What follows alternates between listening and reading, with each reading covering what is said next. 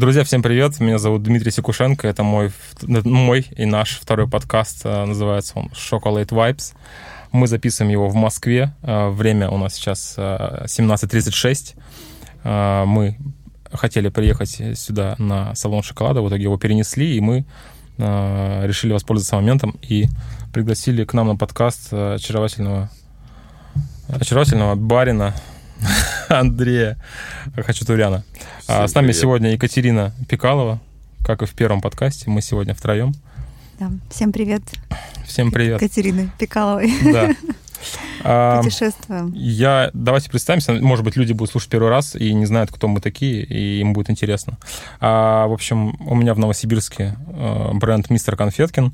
Мы готовим полезные десерты и э, у нас есть свой какао-бар, в котором мы делаем вкуснейшие, вкуснющие напитки на какао, э, приготовленные по, по технологии бинту-бар. Э, и вот я планирую дальше это все развивать, и поэтому я оказался в шоколадных кругах. Э, Катерина, да. давай про себя. Катерина Пикалова в шоколадных кругах примерно известно как... три, три года, как известно как Чока Кейт Мэджик.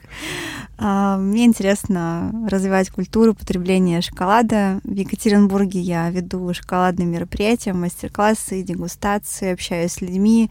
Мне интересно узнавать, когда люди пьют какао, когда они едят шоколад, узнавать их мотивы.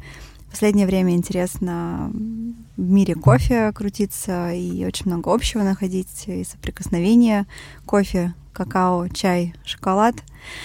В общем-то, побывала на разных производствах и хочется дальше смотреть на этот интересный-интересный рынок. Круто.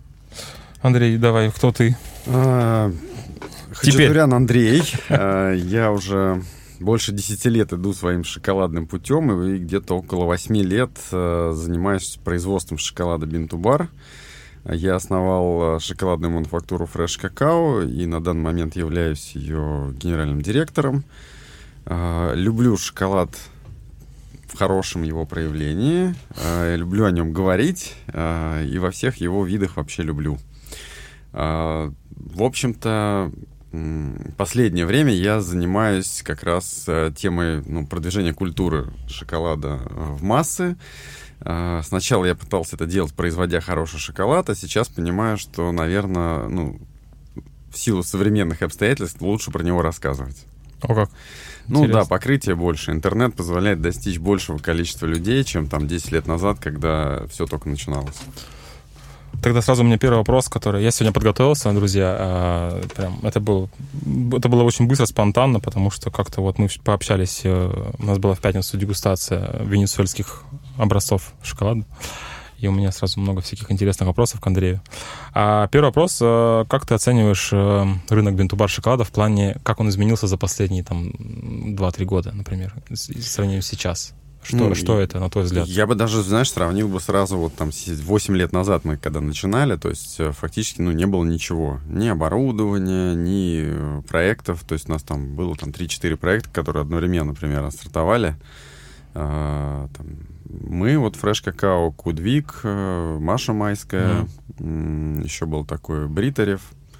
Кстати, да, стали забывать. Да, ну потому что да. закончился так проект сам по себе.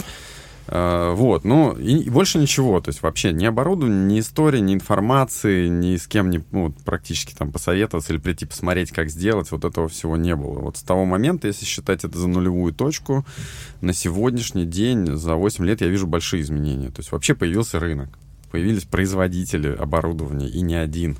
Появились обучающие курсы, и не одни. А, появилось много информации, ну, соответственно, в интернете про то, как делать шоколад, а, и уже это даже, ну, считается, наверное, каким-то определенным, определенным дополнением в курсах шоколадье, которые раньше были ориентированы только на кондитерку. Ну, то есть раньше там курсы обучающие были просто про конфеты, то сейчас уже там все там уважаемые, уважающиеся курсы uh-huh. имеют в базе и, в общем-то, про бинтубар информацию тоже, как минимум про там генетику какао, что есть там хорошие бобы, не очень хорошие бобы, там, что вот шоколад он такой, его можно вот так вот делать. То есть я бы сказал, если тогда была нулевая точка и там четыре проекта, то сегодня это уже, наверное, около 50 проектов по России, которые, ну, в той или иной форме проявлены. Ну, при этом и... разного масштаба, да? То ну, разного масштаба. Даже, может быть, домашняя какая-то история. Да, да, да. Ну, скажем, те, кто имеет свое там представительство в интернете, имеет какую-то упаковку, может быть, там брендирование минимальное хотя бы, кого можно найти. И еще я думаю, что около 50 непроявленных проектов тоже есть. Ну, таких людей, кто там вообще для себя делает. Которые не вошли в чат шоколадников в Телеграме. Ну, да, да. Там... Но, тем не менее, на обучение же кто-то приезжает, и они потом с этими знаниями куда-то этим уезжают. И... А, ну, кто-то, может да. быть, начал, но еще не проявился достаточно, чтобы его можно Мы было ждем. Там, заметить. Да, кто-то просто там и не собирается выходить на какие-то серьезные масштабы, а так и остается там на уровне вот для себя, там для друзей, э, или вообще делает какой-то там шоколад для вот своей продукции. Угу. Какие сейчас каналы продаж э, бинтубара, на твой взгляд? Что, что сейчас актуально? Где найти бинтубар, вот если я оказался в Москве и хочу, допустим, заказать? Или не оказался, а, допустим, просто я приехал сюда и живу. И я такой, я хочу вот есть хороший шоколад. Ну, то есть вот... Слушай, ну самый верняк — это интернет. Все-таки, да? Ну, верняк. Ты просто точно найдешь, потому что он там есть. А, там можно с доставкой заказать, можно, ну, разными вариантами. Mm-hmm. Потому что если ты пойдешь по городу искать, ну, может быть, найдешь. Ну, но шансы, то есть такие вот, если мы поставляли во вкусвилл, например, mm-hmm. там был какое-то время там шоколад темный, вот сделанный по технологии mm-hmm. Бентубар, то там ну, где-то полгода назад его вывели. Поскольку, а почему? ну, падали, ну, это связано с вообще наращиванием и ротированием продукции в сети. Там точно причин не могу сказать. Uh-huh. Основная, ну, uh-huh. типа, маленькие продажи. Ну, потому что постепенно там меняется ассортимент, они выводят одно, заводят другое, ориентируясь на, там, потреб... ну, на потребителя, да, по сути, там, кто голосует. То есть увеличилась линейка именно такая, знаешь, вкусовая в плане крафта? Или появились другие игроки в плане от э, конкурентам именно вот такому шоколаду, который вот там 70%?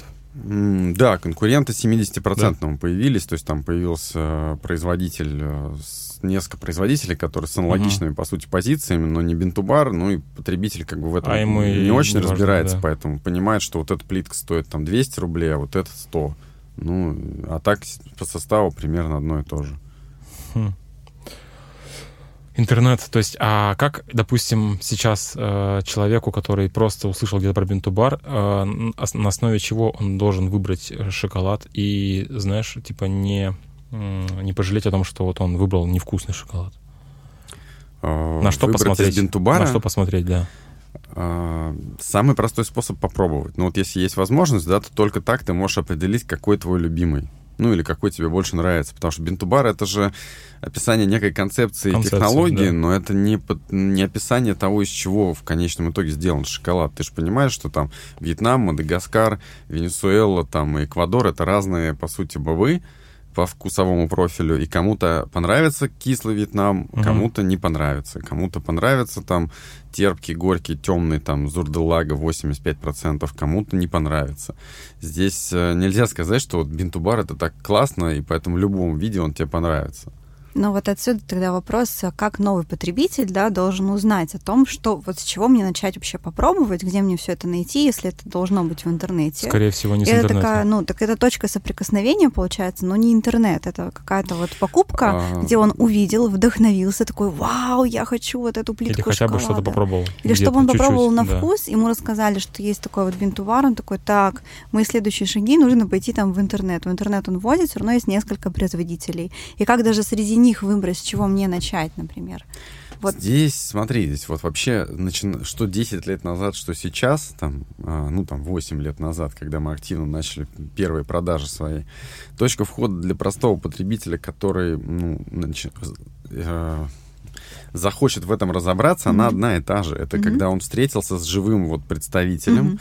и ему человек на месте вот прям дал попробовать вот это, вот это, и вообще объяснил, что шоколад, он бывает разным. То есть, через дегустацию. Э, ну, это, наверное, это, наверное, 80%, да, через дегустации. Там 20% еще это как бы из смежных областей интересов приходят через уже там интернет, да, то есть они там, например, просто любят шоколад, любят дегустировать, любят конфеты, и в какой-то момент вдруг замечают, что все почему-то вот это странное слово говорят, что-то бинтубар. БТБ.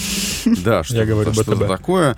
И начинают, а что это такое, искать информацию глубже уже и понимают, что, а, оказывается, есть там какие-то энтузиасты, которые делают этот шоколад из разных бобов, там, и тут же у них возникает интерес, а мне бы попробовать вообще понять, а в этом есть какой-то смысл. Или же, ну, то, что я пробую, там, колебау, то, что я ем, он тоже нормальный. В принципе же весь шоколад из бобов делается, ну, так или иначе. Ну да. Да, Нам есть- говорят, из чего с какао вы Из делаете? порошка, из порошка Порошок из какао-бобов. какао. Ну вот на дегустации мы пробовали, что там Да, было, бабаевский. элитный, да, Элитный вот бабаевский этот, да, он был из тертого сделан, а вот тот, который мы не стали пробовать, там был в составе порошок как раз, и там я его, ну, прям попробовал перед дегустацией сам.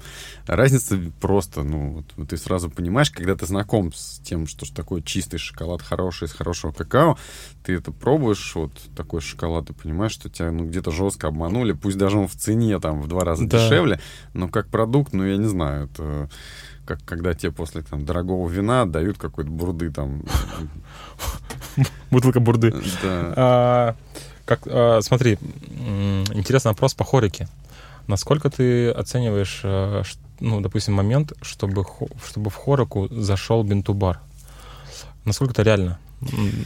Шансы есть. Э, Шансы есть, э, потому что, ну, например, кофейни, э, крафтовые кофейни, которые ориентированы на конкуренцию качеством, они, в общем-то, присматривают себе и продукты, которые э, из других областей, которые со схожими ценностями. Ну да, вот если ты там ходишь в одну и ту же кофейню, где там классный кофе, ты Мгм. уже как там потребитель приходишь туда, ты уже же не только кофе берешь, ты там кофе, печеньку, там Ожидаешь кофе и что-нибудь еще. мгм. И если там появится шоколад, то если он будет плохой, ну, там, не знаю, там будет какой-нибудь там лежать там за 50 рублей 100 грамм, то ты такой скажешь, ну да, ну, кофе у них классный, а вот шоколад лучше не брать. То есть все должно быть на одном уровне. И вот уровень вот этот вот э, высокий в шоколаде, он есть в бинтубаре. Но я не думаю, что это будет какая-то там, знаешь, хорика, сравнимая с э, там кондитерскими массами, да, которые сейчас есть, когда там кофейни покупают э, там, колеба, вот, например, да, и делают из него там какао. Ну, Слушай, а если мы говорим не про кофейни, а про, допустим, домашних кондитеров, про кондитерские, про какие-то рестораны, где используют в десертах шоколад, насколько им реально туда ну, продать э, бинтубар? Ну, я бы сказал тогда, давай говорить о B2B продажах. Ну, То да, есть, когда продажи да. не клиентам, а продажи А бизнесам, бизнесам. которые готовят из него дальше что-то. Тоже есть шанс, опять же, вот с учетом того, что развитие кондитерского рынка упирается в конечном счете. То есть прошли те времена, когда ну, конкуренция только за счет цены была. Мгм. Ну, кто дешевле, тот и молодец.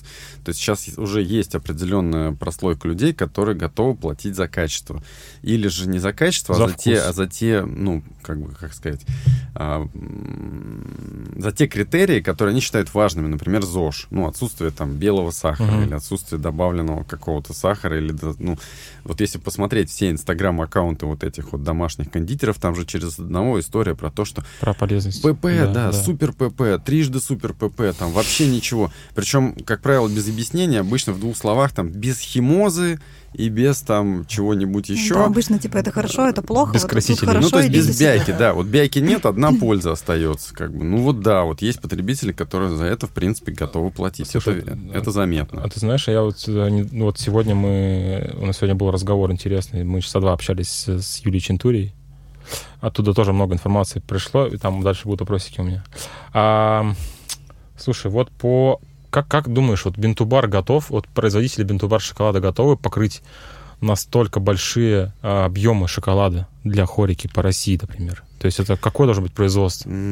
Смотри, тут вот маленькие производства, которые вот, э, скажем так, там, То есть знаю, можем ли мы до- упереться, знаешь, в до- такую потолок, что типа просто запрос есть, а как бы никто не может Если предоставить? такая, вот смотри, если такая ситуация будет, просто придет кто-то из крупника, поставит себе там пару меланжеров на производство, и, ну, и все, и покроет все масштабы. Мгм. Ну, тут как бы, как только возникнет экономический интерес для какого-нибудь крупного производителя, то есть спрос будет такой, что, не знаю, там, десятки тонн в месяц, быстро организуются те, кто из большой лиги э, готов вложить в это денег. Маленькие не успеют даже просто глазом моргнуть, как окажется, что там пару ремесленных фабрик возникнет, которые Мгм. будут гнать этот бинтубар в нужном объеме. Но я все равно считаю, что, например, кофейни тоже есть разные. Есть огромные сетевые Сети, компании, да. да. а есть какая-нибудь маленькая крафтовая кофейня, вот там, не знаю, для души. И маленький небольшой производитель того же бинтубар шоколада может зайти в эту кофейню и прекрасно себя там Согласен. чувствовать и найти свою аудиторию. То есть, ну, как бы каждый отвечает на вопрос, а зачем мне большая сеть, если у меня нету сейчас таких объемов. Но он может же рассматривать не огромную какую-то, не знаю, там, кофейную масштабную историю. А вот, ну, маленькие лавочки Я бы тут кофейные. добавил, знаешь, что, что как только это станет массовым, ну, Ну. то есть вот реально будет большой спрос и выйдет большой игрок, качество тоже усреднится. То есть большой игрок не будет играться там в десятки сортов, брать супер Да. микролоты какие-то. Он выберет что-то, что доступно, постоянно, укладывается в финансовую модель, а, упростит там производственные модели за счет, ну, удешевит их за счет там большого выпуска. Соответственно, это будет там шаровые мельницы, не знаю, или там Мгм. волковые мельницы. То есть не вот эти там меланжерчики такие, да, старые ламповые, а конкретно уже такие линии, которые будут делать там тонн по 10 по- в сутки. И цена будет приемлемая. Но это уже не будет вот то, что мы сегодня привыкли за бинтубар считать. Я правильно понимаю, что бинтубар как раз-таки имеет такой небольшой побочный эффект, то, что а, это, ну, как бы мы не можем достигать постоянно ровного вкуса шоколада.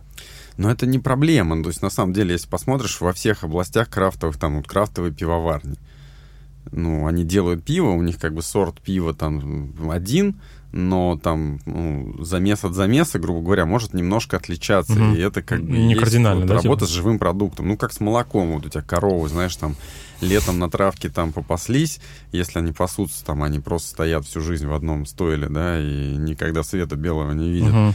на одном корме, да, то у них получается летнее там молоко, и зимнее будет разное. Ну, то они зимой там на кормах таких, летом на, там, на солнышке гуляли, травку ели. Это, это, на мой взгляд, это нормально. Это же как вино. Вот виноделы, они же тебе не просто так указывают год урожая, Да. да, и сорт, из которого сделано, еще и винодельню, на которой это, ну, то есть географию, где это сделано, потому что эти все три фактора влияют на вкус в конечном счете. Я, я к тому, что я слышал информацию, что там тот же самый, там, если мы говорили про мараньон, там э, урожай этого года, и если ты сделаешь плитку, там, и через год ты тоже там получишь мараньон и сделаешь такую же плитку, вкус будет отличаться. Я не думаю, что кардинально, но он будет Не, отличаться. мы я как-то дегустировали у вас Мадагаскар, два разных сбора урожая, это было действительно разные. Но при этом фреш. будет отличаться, потому что, смотрите, то есть это же нормально, это влияние теруара. Вот засушливый год, Конечно. там просто-напросто бобы меняют свою структуру, ну, как не структуру, они там становятся меньше по весу. Ну, у тебя вот год Еще засушливый. жирность меняется внутри. Да, там жирность Мгм. может меняться. То есть реально вот в, там, в обильный дождями год, там влажный год, ну, бобы могут там 2 грамма весить, полтора грамма. Этот же сорт там в засушливый год даст бобы там грамм-полтора, ну или меньше, да. То есть неважно там какой был вес, там они просто будут другими. Но при этом, а насколько реально повторить одинаковую ферментацию, например? Ну, вполне реально, особенно если ты в этом глубоко разбираешься, то есть если ты понимаешь вот эту зависимость, там, что ты собираешь с одного региона, ну, не даже не региона, а вот с, одно- с одной плантации, да, что ты эти бобы видишь, ты видишь, как они растут, видишь, как тебе их привозят, ты их собираешь одномоментно, ты меряешь уровень сахара, влажность, ты понимаешь все эти факторы, и провести ферментацию аналогично тому, как ты делал там в прошлую, в позапрошлую партию, реально. Просто вопрос в том, что все равно у тебя, ну, сам процесс ферментации пройдет аналогично, а вкус уже, он все равно зависит от сырого Да, какао и будет отличаться. От изначального сырья, да. Ну вот возвращаясь к тому, да, что массовая история, да, она будет какая-то достаточно такая ровная и средняя, но будут существовать крафтовые бин-ту-бар производители, которые могут работать с какими-то микролотами, с какими-то необычными партиями зерна, да, ну то есть то, что вот только сейчас вот был именно такой урожай, и вот это единственная партия, больше ее никогда не будет, да, например. мы имеем, получается, То есть это ограниченное такая количество, уникальная да? история. А, да, Как ну, мы говорили смотрите, на кофейный рынок, он как бы опережает какао-рынок лет на 10, может быть, там, ну, как-то так вот, мне кажется, может, на 5. Мирошкин там. играл на 30, кстати. Ну, Нет, в некоторых... наверное. А вот смотря смотри, с чем смотря в каких сравнивать. аспектах. Там, в научной проработке может быть и на 20 лет, потому что очень много выложено было средств э, от разных компаний-интересантов, чтобы прям развить научную основу работы с кофе. Э, В плане там э, распространения по рынку, ну, может быть, лет на 10, ну, может, на 15. Не- не- тут не важно. Тут важно то, что смотреть, к чему пришло рынок кофейный, что, ну, есть массовые кофейни, есть там Starbucks. Starbucks тоже пришел к тому, что у него там разные обжарки, разные Мгм. сорта. Но таких микролотов, которыми занимаются какие-то прям крафтовые там фанатики, там нет и не будет. Потому что зачем? Смысл какой Starbucks? Ну, он тебе сегодня там Эфиопию предлагает, ну, там, я не знаю, Бразилию какую-нибудь, да? Ты понимаешь, что это не самый супер кофе, если вот так разобраться, то есть там вообще еще круче. Но для Starbucks уже нет разницы, потому что его задача обеспечить вот этот маркетинговый интерес и соответствовать современным трендам. Чтобы Ну. он не был как там какая-то старая там столовка, а все-таки был современным там кофейней, да? Но все равно вопрос-то возникает в том, что для кого это все происходит, да, то есть какая аудитория вот этих потребителей, того же, ну, Starbucks, да, если он предлагает на огромной аудитории. Есть маленькая крафтовая кофейня, которая предлагает там ценителей. Вот ценители и обычные потребители. Слушай, и, и, и, и в Бинту-бар, да, есть ценители, есть вот, говорит, я люблю шоколад есть каждый день. ну, каждый день. И все вот правильно что? ты говоришь. Здесь вопрос, смотри, какой. Э, то, что делается там вот маленькими проектами, исходя из, ну, ориентации на вкус, то есть когда маленький производитель делает супер вкусный шоколад, для этого он затрачивает кучу усилий, uh-huh. он заказывает какие-то супер бобы, там супер их перерабатывает, его конечным потребителем является гурман, да. то есть человек, который готов заплатить, неважно даже какую сумму, для того, чтобы удовлетворить свой интерес в этой области. Это же те же самые люди, вот, ну, вот, как бы не те же самые люди, кто ест шоколад, а вот те же самые гурманы там могут покупать какой-нибудь испанский контрабандный да, хамон угу. или какой-нибудь вискарь, пармезан. Ну, пармезан, любые вещи. То есть это как раз Uh, их немного, этих а есть, а есть такие бобы, какая, какие-то какао-бобы такие же, знаешь, такие, ну, не санкционные, ну, типа такие, которые там не достать просто так. Нет. Ну, пожалуйста, типа, вот, по попробуй ты... вот просто так достань чуау вот. сейчас. Да? А, его просто так не достать. Но я к тому, что это же все рынок. Это вот как раз Слушай, мне было обидно история. в пятницу услышать, что вкусный шоколад, но при этом там у тебя ограничения там 10 мешками в, там, в сезон или в год, сколько там? А, ну, если я так, каждый да? день хочу? Тонн, ну ты и все. Да. И ты как бы хочешь его масштабировать, продавать, а тебе говорят, ну нет, извини, у нас вот это все. Нет, так есть еще микролоты, еще меньше. Еще Чуау, меньше. как бы это там 20, там 2-23 тонны. И на нем не построишь просто а, такую вот есть, империю. Есть маленькие шоколада. плантации, которые совсем там, вот, не знаю, там 4-5 тонн дают, и у них, ну, если по большому счету заняться их маркетингом, это будет вообще супер микролот, да? Ну, такой ну, там 4 тонны в год, все, можно прям э, У меня все равно остается вопрос, да, при каких обстоятельствах человек ест вот бинту-бар шоколад. Вот как, когда приходит вот это вот в голову, то есть это должен быть каждодневный продукт или это все-таки лакомство какое-то? А если каждодневный, да, и мы хотим вот наращивать вот эти точки соприкосновения и наращивать, там, не знаю, объем потребления – что это не раз в месяц ну, купленная плитка, да, это какая-то стабильная, стабильная история. Да, каждый день. Каждый ну день? вот, Конечно. все не, каждый не день. по одному разу. Все каждый день едят. Ну это как, это как рабочий процесс или это просто как бы твое желание есть? Ну, это уже часть моей жизни, я, собственно говоря, даже не знаю. Подсел. Что это ну, теперь, да? Мне нужно, знаешь, как с, этот коннект с вселенной через шоколад. То есть я там с утра там сел такой чаю, значит, себе поставил чайничек и понимаю, что, ну, как бы ну, надо достать шоколадку. Uh-huh. Надо сначала съесть шоколадку, а потом попить хорошего чая. Причем не так, что ну, не запивать шоколадку, да, чаем, а наоборот, сначала ты съедаешь шоколадку, ну, там, какой-то кусочек. После ну, вкуса я просто с учетом, да, особенностей, да, потому что я его делаю, во-первых, я ем только то, что прям вот мои топы какие-то личные. Вот мы дойдем до в небольших количествах. То есть это я там, ну, грубо говоря, там грамм 10 съем, все, потом там чай попью, потом еще там в середине дня еще там что-нибудь uh-huh. съем.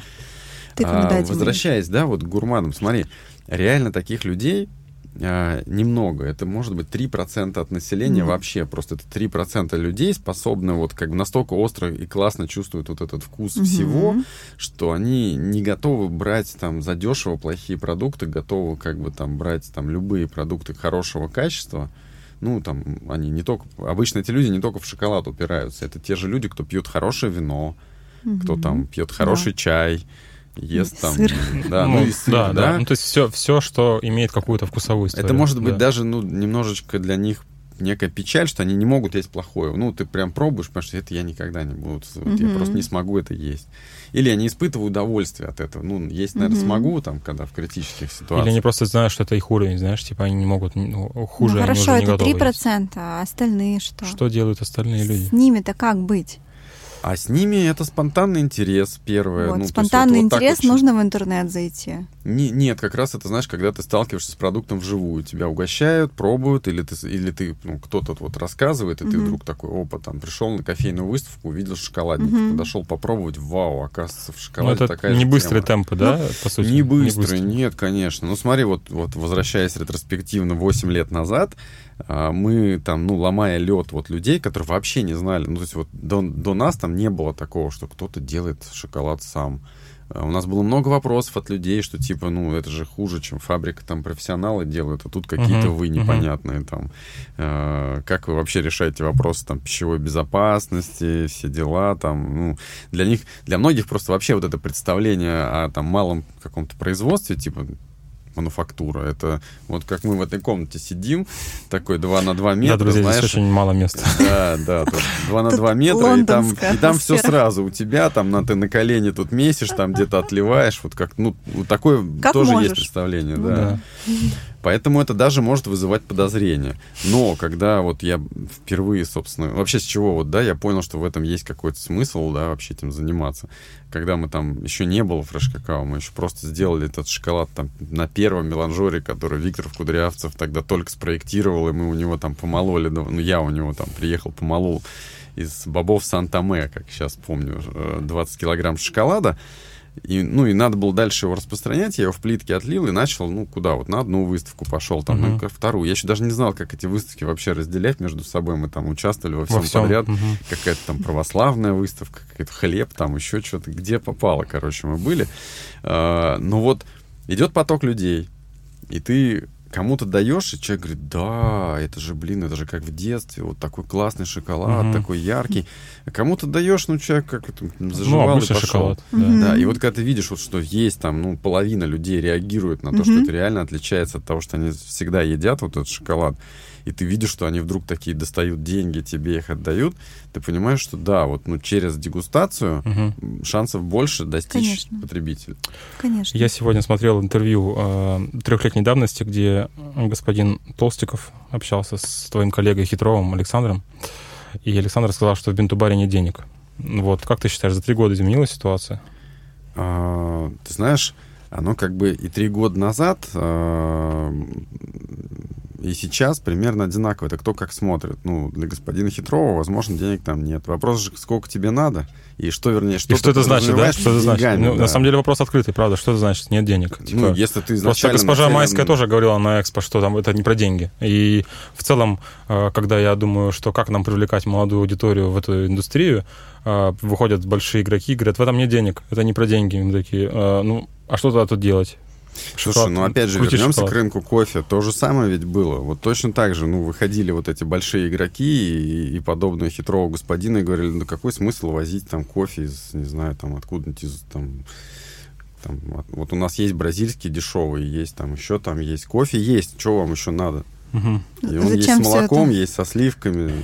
Зачем сложности? Ну вот как ты понимаешь слово, как ты понимаешь фразу «нет денег»? Вот как бы, вот, ну, как, как бы ты понял его фразу? Не в этом нет денег. То есть э, в, сравнении, в сравнении с чем-то, видимо, да? В Ну, сравнении в с крафтом. с чем? каким-то, Ну, в сравнении, например, просто с шоколадным С шоколадом, рынком. Ну, да. то есть, если взять весь шоколадный рынок, вот, э, который сегодня есть, э, фабричного шоколада, элитного шоколада, даже из уровня фабричного, там, кондитерских изделий, э, это огромные объемы и огромные, то есть, деньги. Мгм. Да, это вообще в мировом рейтинге, по-моему, там торговля конфетами, она в четвертом, четвертым пунктом идет после торговли там Молодец. оружием, наркотиками, то есть конфеты это, это тоже... Мы бы- занимаемся в целом неплохим делом, да? По, как, так, Не, по вот. рейтингу. Но здесь надо Интересно. понимать, да, что то, что мы сегодня называем бинтубаром, это эксклюзивное производство.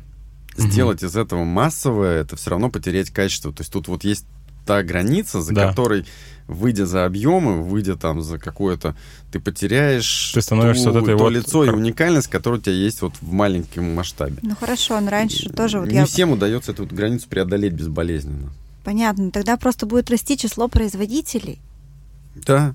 Потому Ну, что просто, ну, раньше же тоже была там одна кофейня, вот у нас одна в Екатеринбурге была кофейня на весь город, где был хороший кофе. Сейчас мы можем зайти за угол, там тоже будет хороший, Хороший кофе. кофе, да.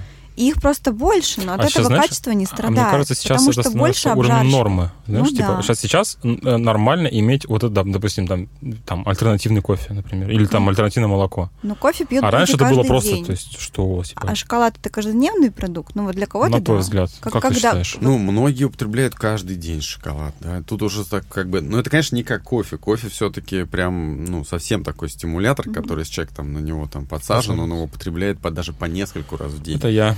Ну, да, там кто-то... Когда ты пьешь кофе? э, Шоколад, он немножко другой. вот в плане потребления с кофе он все-таки отличается. И так же, как с кофе, наверное, не будет, вот, чтобы на каждом углу по там, какому-то шоколадному производству. Но, тем не менее, я считаю, что, в принципе, какие, в городах, вот, ну, там, больше полумиллиона населения, ну, должна быть одна маленькая мануфактурка, которая удовлетворяет вот спрос Местный аудитории спрос. местной, которая есть, потому что, ну, так было до революции, по Мгм. сути.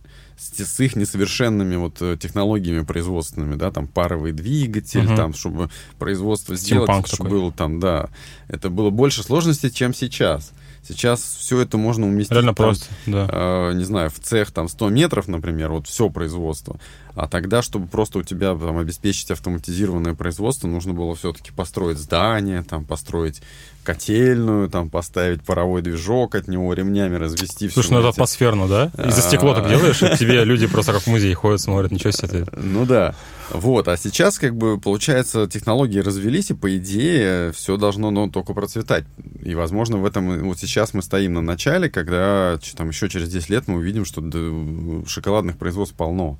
То есть, что ты прям в каждом городе точно Мгм. есть какая-то Вот. кондитерская, которая обеспечивает спрос там элиты, гурманов, ну и вообще спрос на дорогой продукт, и она будет связана с бинтобаропроизводством. Ну, вот к, к этому идет, мне кажется. Пока- А сейчас Ну, они тоже есть, но они просто работают на э, качественном бельгийском шоколаде.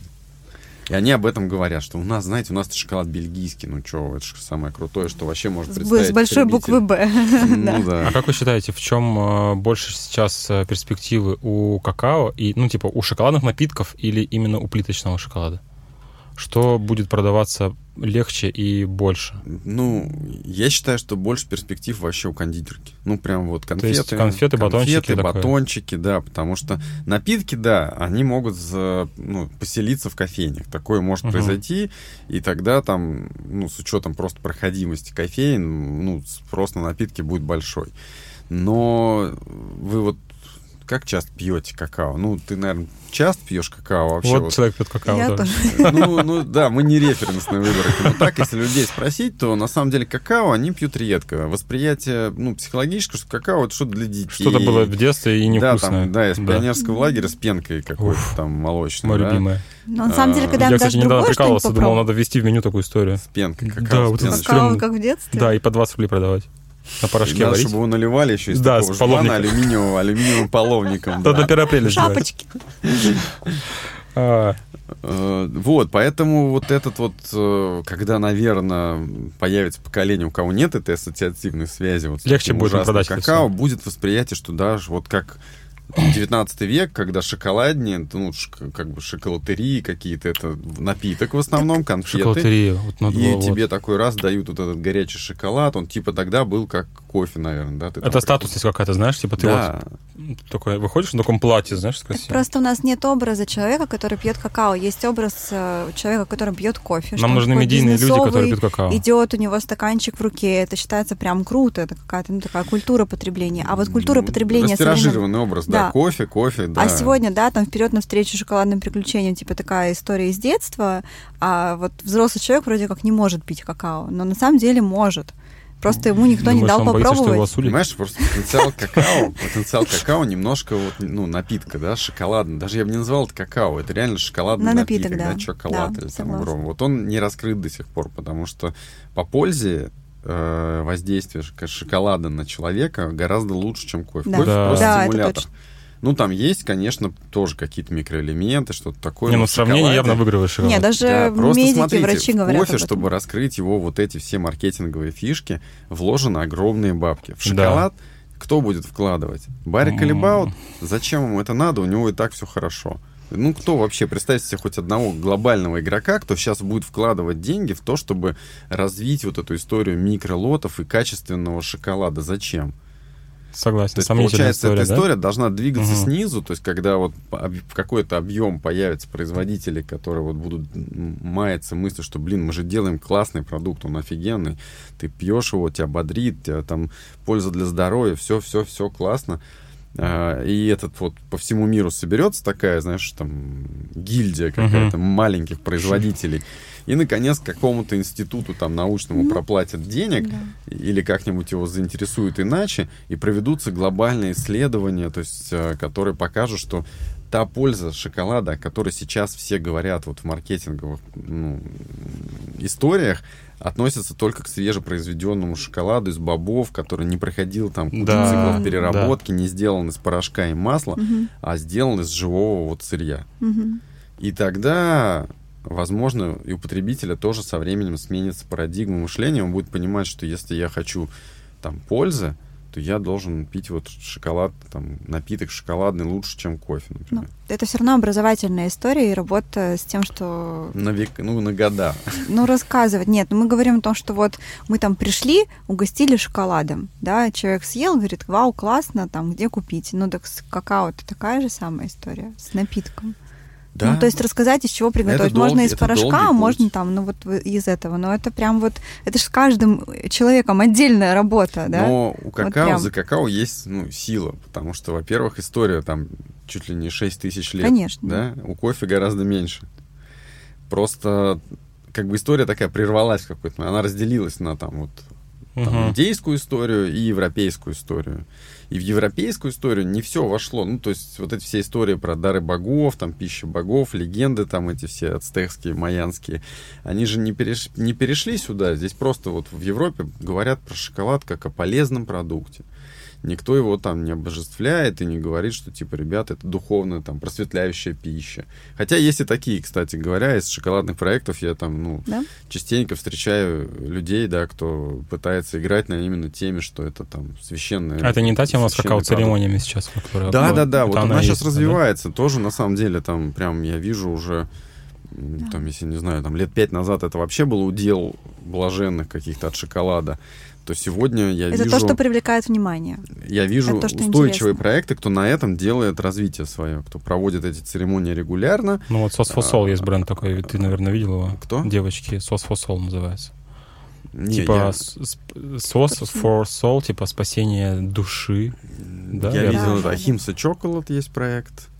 Ахимс. Это вот э, Кристина, девушка такая есть, она э, с Таиланда переехала в Москву. Мгм. Ну, где-то год назад она там поселилась в Сокольниках, открыла там свое шоколадный дом. Почему мы не съездили туда? А потому что они сейчас закрыты. А вот закрылись. тоже, спирит, какао спирит, что-то такое, типа тоже, ну, Да если, короче, Много сейчас много, Инстаграм, вот интересно. ковырнуть Инстаграм на шоколадную По запросу церемонию, вы найдете там не один проект. Там лет пять назад вообще не было ни одного. нет, это есть, э, тренд. Ко мне Слушай, тоже очень ну, многие приходят, говорят, научи, Это как крутой, сделать, мне кажется, чего». инструмент для вот продвижения вот этой шоколадной культуры. Даже через них. Есть Потому что, например, первый Какао вообще, напиток. смотрите, когда мы там вот на заре там этого до фреш-какаоного периода, когда я там торговал бобами, а, вот спрос на бобы был из, в основном там из эзотерической тусовки, которые вот эти йоги, Мгм. ЗОЖ, там сыроеды. а, Три боба Нормальные люди вообще как бы про бобы, какао. Есть, зачем они мне? У меня и так все хорошо. Ну, я лучше шоколад съем, да? А оттуда шел этот интерес. Он Мгм. какой прям вот... И постепенно из этой тусовки вообще вырос интерес на самом деле на ЗОЖ-культуру. Ну, вот на ПП. Это же все оттуда тоже такое. Сначала они там переварили, потом как бы как лидеры мнений, инфлюенсеры там Появились, повлияли да. на окружение. И даже, ну, те, кто, скажем, не пошли их путем там до конца вот этого радикального такого ЗОЖа, все равно что-то впитали. И вдруг вообще появилось такое Ну, осознанное питание. Мне кажется, я и госпожа Мороз, мы оттуда вышли. Слушайте, ну, а. Да мне почти все кажется, что вот там- сейчас вот эта история с осознанным питанием, с ПП, что это полезно, это не полезно, это уже не двигает историю в массы, а как раз-таки двигает э, Вкус? Эмоция. То есть вот эта какао-церемония, Впечатление, это что-то необычное. То Да, есть я там пью дома чайную церемонию делаю, да, вроде как, ну, понятно, там налили чай. Это знакомо. А что такое какао-церемония? Там какие-то духовные практики, какие-то, не знаю, там, Ну, история с эмоциями. Вообще именно. да, потому что я посмотрел внимательнее, вот, ну, то есть я вижу, что проекты развиваются, что они там есть, потом я посмотрел внимательно, что они делают, и там вообще не то, что какого-то, вот, ну, по чайной церемонии есть стандарт, ну, некое понимание того, что ты получаешь в этой чайной церемонии, там, есть церемония, там, классическая, там, китайская, там, Мгм. да, там, тра- японская традиция, а в какая вот церемонии какая традиция? Это впечатление. Типа там давайте снимем с жертвы кожу, а потом, а потом вырвем сердце, а потом попьем шоколад или как-то такое. Жертвоприношение по майя. Да, да, такой. Построим пирамиду, потом будем делать церемонию. Угарно. Слушайте, ну приходите на какао-церемонию. Шкуру Кому? мы будем снимать. Кому? Я веду какао-церемонии.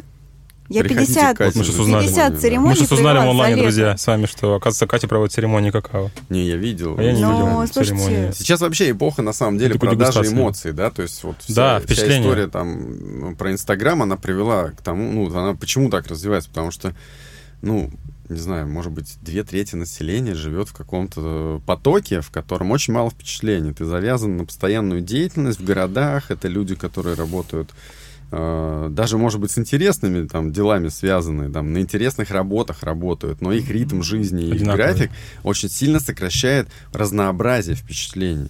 Ну, если там представить себе там человека лет там 200 назад, который просто э, вынужден был даже для того, чтобы, не знаю, там, соли там попросить у соседа выйти из дома и пойти с ним лично пообщаться и получить по дороге впечатление, там, не знаю, собака на тебя налаяла. Слушай, да вот у там. тебя сейчас был опыт в Венесуэле, ты увидел, как они там впечатления получают. Да, а тут сейчас очень все рафинировано, потому что тут ты ему написал в WhatsApp, позвонил, там, не знаю, это уже позвонил, это уже там напряг такой, Мгм. тоже целое действие. WhatsApp быстрее там, или голосовой еще накидал.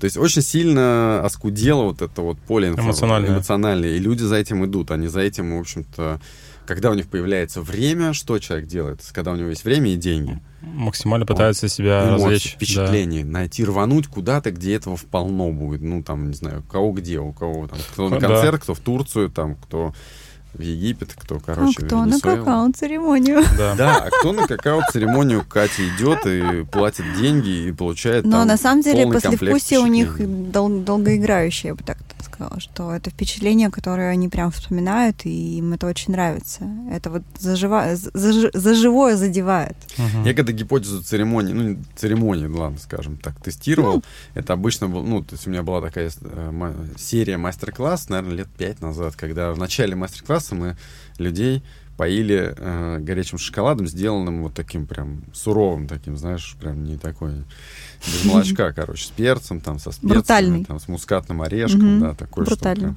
И я видел, как э, людей вот ты ему даешь, он там вот даже не допивает этот там 150 миллиметровый там миллилитровый стаканчик, но потом его минут 40 так штырит, что мастер-класс проходит даже На ура! на ура, да, там просто ты, он- он доволен сразу всем. Это, кстати, точно. Да вот было, в, говорю, мы в пятницу пробовали. Весело. С друз- Расскажем Сразу нашим весело. слушателям, да, мы делали, Андрей проводил дегустацию образцов из Венесуэлы, пять образцов, э, там плиточки по сколько там, грамм 10, наверное, По не весит, 7. по 7 грамм. Все, на пятой плитке ты уже просто вот такой, э, гла- глаза э, расширились, ты уже сидишь, все эти органы чувств экстра восприимчивые, то есть все, слух, зрение, обоняние, ты такой весь уже готовый впитывать все максимально. То есть он реально работает. И А я, Очень кстати, быстро. после, после дегустации проанализировал судейские листы, которые мы заполняли. И да, вот, кстати, а, расскажи. Мы По нему сейчас а, поговорим тоже. Ага. Ну, вот э, какой вывод я сделал? Что там была же часть людей были, скажем так, с опытом дегустации, и несколько там человек было, у кого такого особого опыта нет, ну, там, дегустировал, но для себя я никогда не заполнял никаких документов, там, вот этих никаких листов дегустационных. И, ну, прям большая разница в оценке, то есть по- чисто в баллах, вот, которые там были, надо было посчитать. То есть человек, который способен сконцентрироваться и увязать свои э, ощущения от шоколада с э, какими-то словами, там, да, дескрипторами там, или какими-то оценочными параметрами. А, Если этого навыка нет, то разница между вот опытным и неопытным дегустатором по одному тому же шоколаду там, в 20, там, 25 баллов составляет.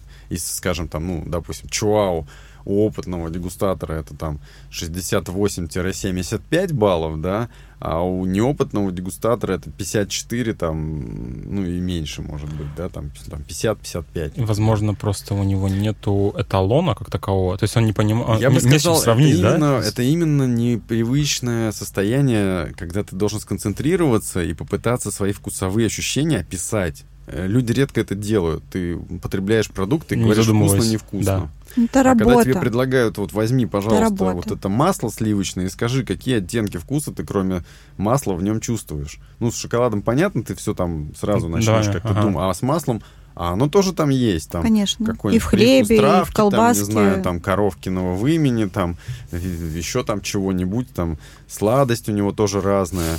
И тут ты такой вдруг понимаешь, что да, блин, как-то я и не делал. Мне прям мозг начинает скрипеть, знаешь, когда тебе там...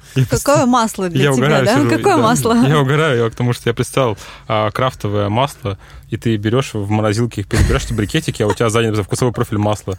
Там коровье вымя, трава, сено. Альпийские горы, луга. Вообще там корова Зорька, корова Дуська. Это очень смешно. А, расскажи, а, да, вот наши слушатели наверняка не понимают, про что речь идет в плане оценочных листов, и а, да, расскажи про судейство на Шоколад Awards, впервые, которое будет проходить в России, которое организовала и на, и на что опирались при создании да. вот этих листов? То есть понятно, что у нас нет там единой формы, да, вот, и она какая-то такая еще созданная то есть вообще, вообще ну, я думаю, что пару, пару слов можно сказать вообще, что такое вообще будет это Chocolate э, Awards и вообще для чего это, ну как бы что это дает, во-первых, нам как производителям и тем людям, которые как-то участвуют в этой вообще э, теме шоколада, и что это должно дать э, для обычных потребителей, которые просто любят шоколад, ну то есть которые просто его едят. Ну, по порядку, если разбирать, да. то вот для производителя шоколада это, знаете, как ну, поднятое знамя революции, не знаю, что-то еще, потому что э, все понимают, что вроде производители есть, но видят друг друга, тусовка пусть и небольшая, но какая-то сформировалась, э, но никакого, скажем так, объединяющего движения вот до сих пор нет. То есть есть э, салон шоколада, ну, мероприятие, на котором все хотели бы там побывать и поучаствовать есть там еще какие-то профильные выставки, есть какие-то заграничные награды, которые можно получить, а, отправив туда там свой шоколад, Образцы. получить mm-hmm. наклейку там и сказать, что ты молодец.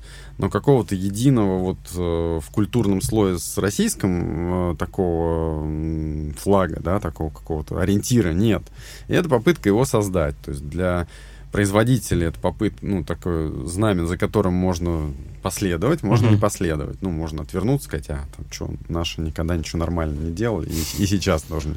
Можно, наоборот, сказать, что это классно, что в России вот такое явление появилось, э, потому что если каждый в него свой вклад сделает, и оно вырастет там за 10 лет, оно может, в общем-то, стать э, отличным э, каналом продвижения своего шоколада. Э, как, в общем-то, и все вот эти зарубежные там награды, они тоже ну, в свое время являлись там каким-то каналом там маркетинговым, усиления маркетинговых свойств твоего шоколада, там медаль это, да. А с точки зрения потребителя, это, в принципе, привлечение вообще внимания. Ну, К этой поскольку теме, да. э, понятно, что там просто там вот человек на улице поймать, сказать, вы, вам интересно узнать про Chocolate Awards? Что? Там, не, не знаю даже.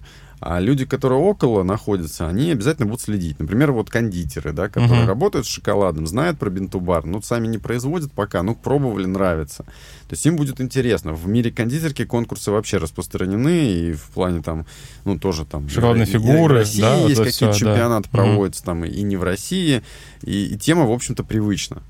А, среди производителей шоколада, даже среди больших, Конкурсы никто не проводит. Ну, там, с кем соревноваться объединенным кондитером, например. Ну да. Зачем им какие-то конкурсы?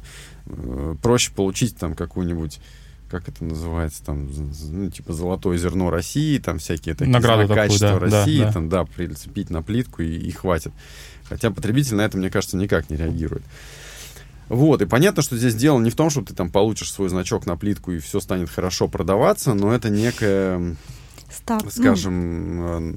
зарождение, вот, мне кажется, культуры, э, вот, культура шоколада в России. Как раз-таки сейчас она начинается, получается. Да, и каждый может сделать свой вклад, потому что да, вот, вот если взять сейчас текущий вот уровень организации создания, естественно, все делается в первый раз, и вот эти листы судейские, это некий гибрид между шоколадными оценочными листами и кофейными оценочными листами, потому что в кофе практика дегустации больше развита, то есть у них капинг это вообще обязательное там, да, явление.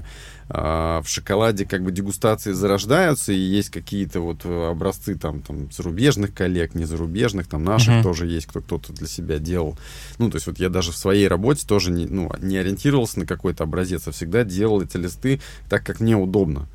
Ну, и те параметры оценивал, которые мне были нужны. Э, я там за вот время, пока веду рабочие дегустации, их там 3-4 раза поменял, потому что сначала так мыслил, сейчас так. Угу.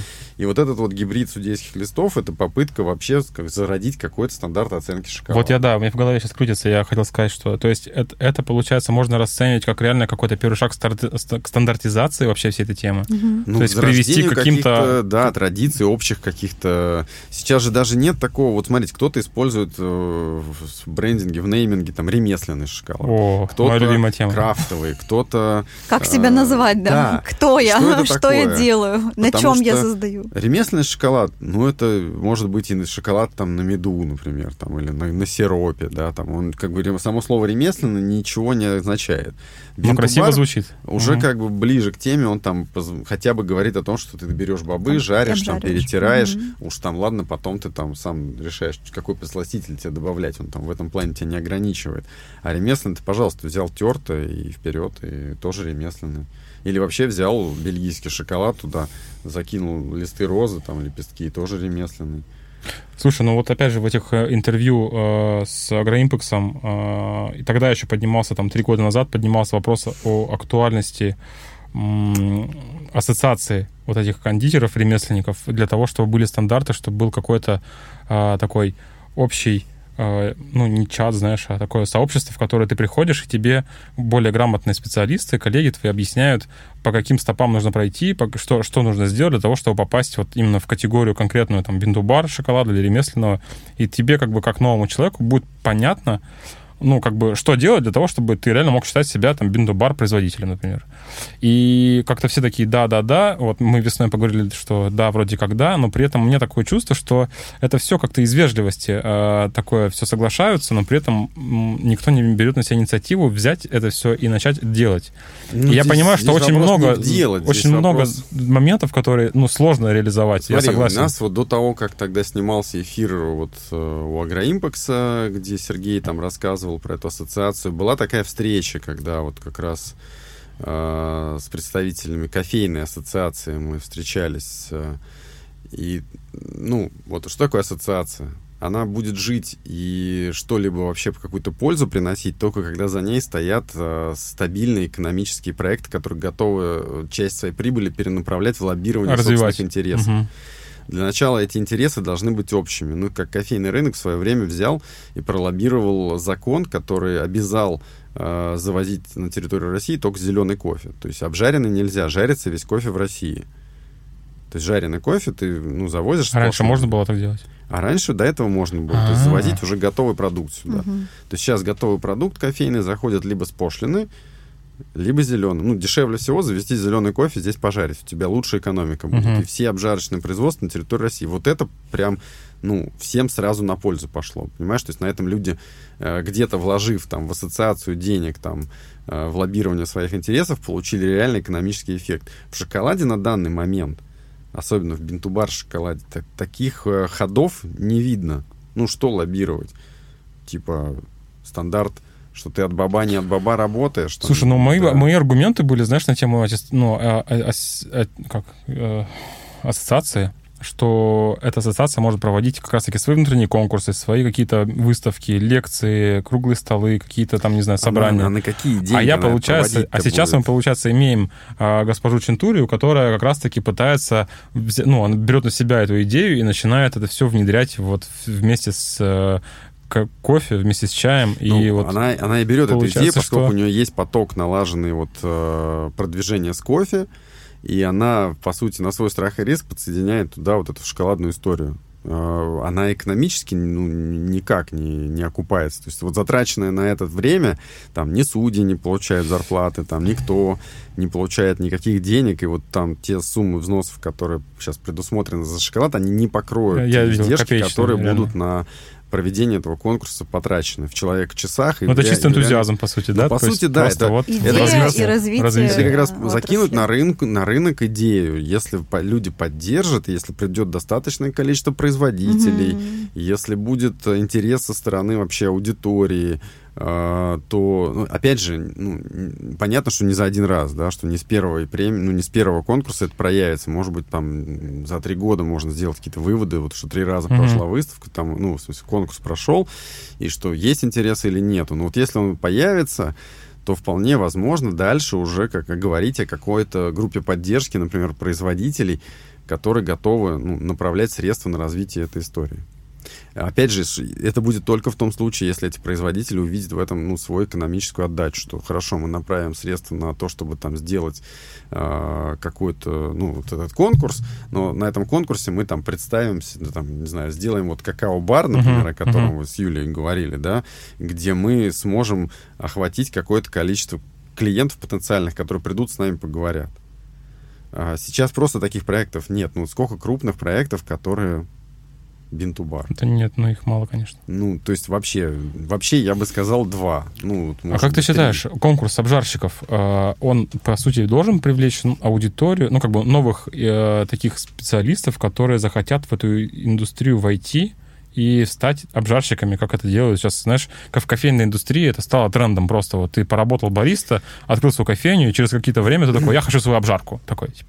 Не, в какао уже смотри, с кофе понятно, там обжарка это и есть весь процесс переработки. Поэтому uh-huh. там кто как бы крутой обжарщик, тот крутой производитель. В шоколаде же обжарка это только часть. Поэтому обжарка какао никогда не будет являться такой же знаковой частью, как обжарка кофе. Ну, что такое обжарка какао? Я под этим подразумеваю обжарка, а, то есть и полностью, то есть вот, вот полностью технология, то есть ты покупаешь сыры бобы, и ты делаешь готовую плитку Ну, тогда мы говорим не только про обжарку, мы говорим про переборку, мы говорим про обжарку, сепарацию, помол, да. конширование, составление рецептуры. Весь процесс а, бентубаршкада, да, друзья. Если да. вы не знали процесс, вот он Андрей назвал. Да, потому что только обжарка, ну и что? Ну, я даже, смотри, вот по моей практике просто сравнивать, оценивать как бы обжаренные бобы и говорить о том, что из них получится такой-то шоколад или такой-то, неправильно. Вот оценивать шоколад mm-hmm. это правильно.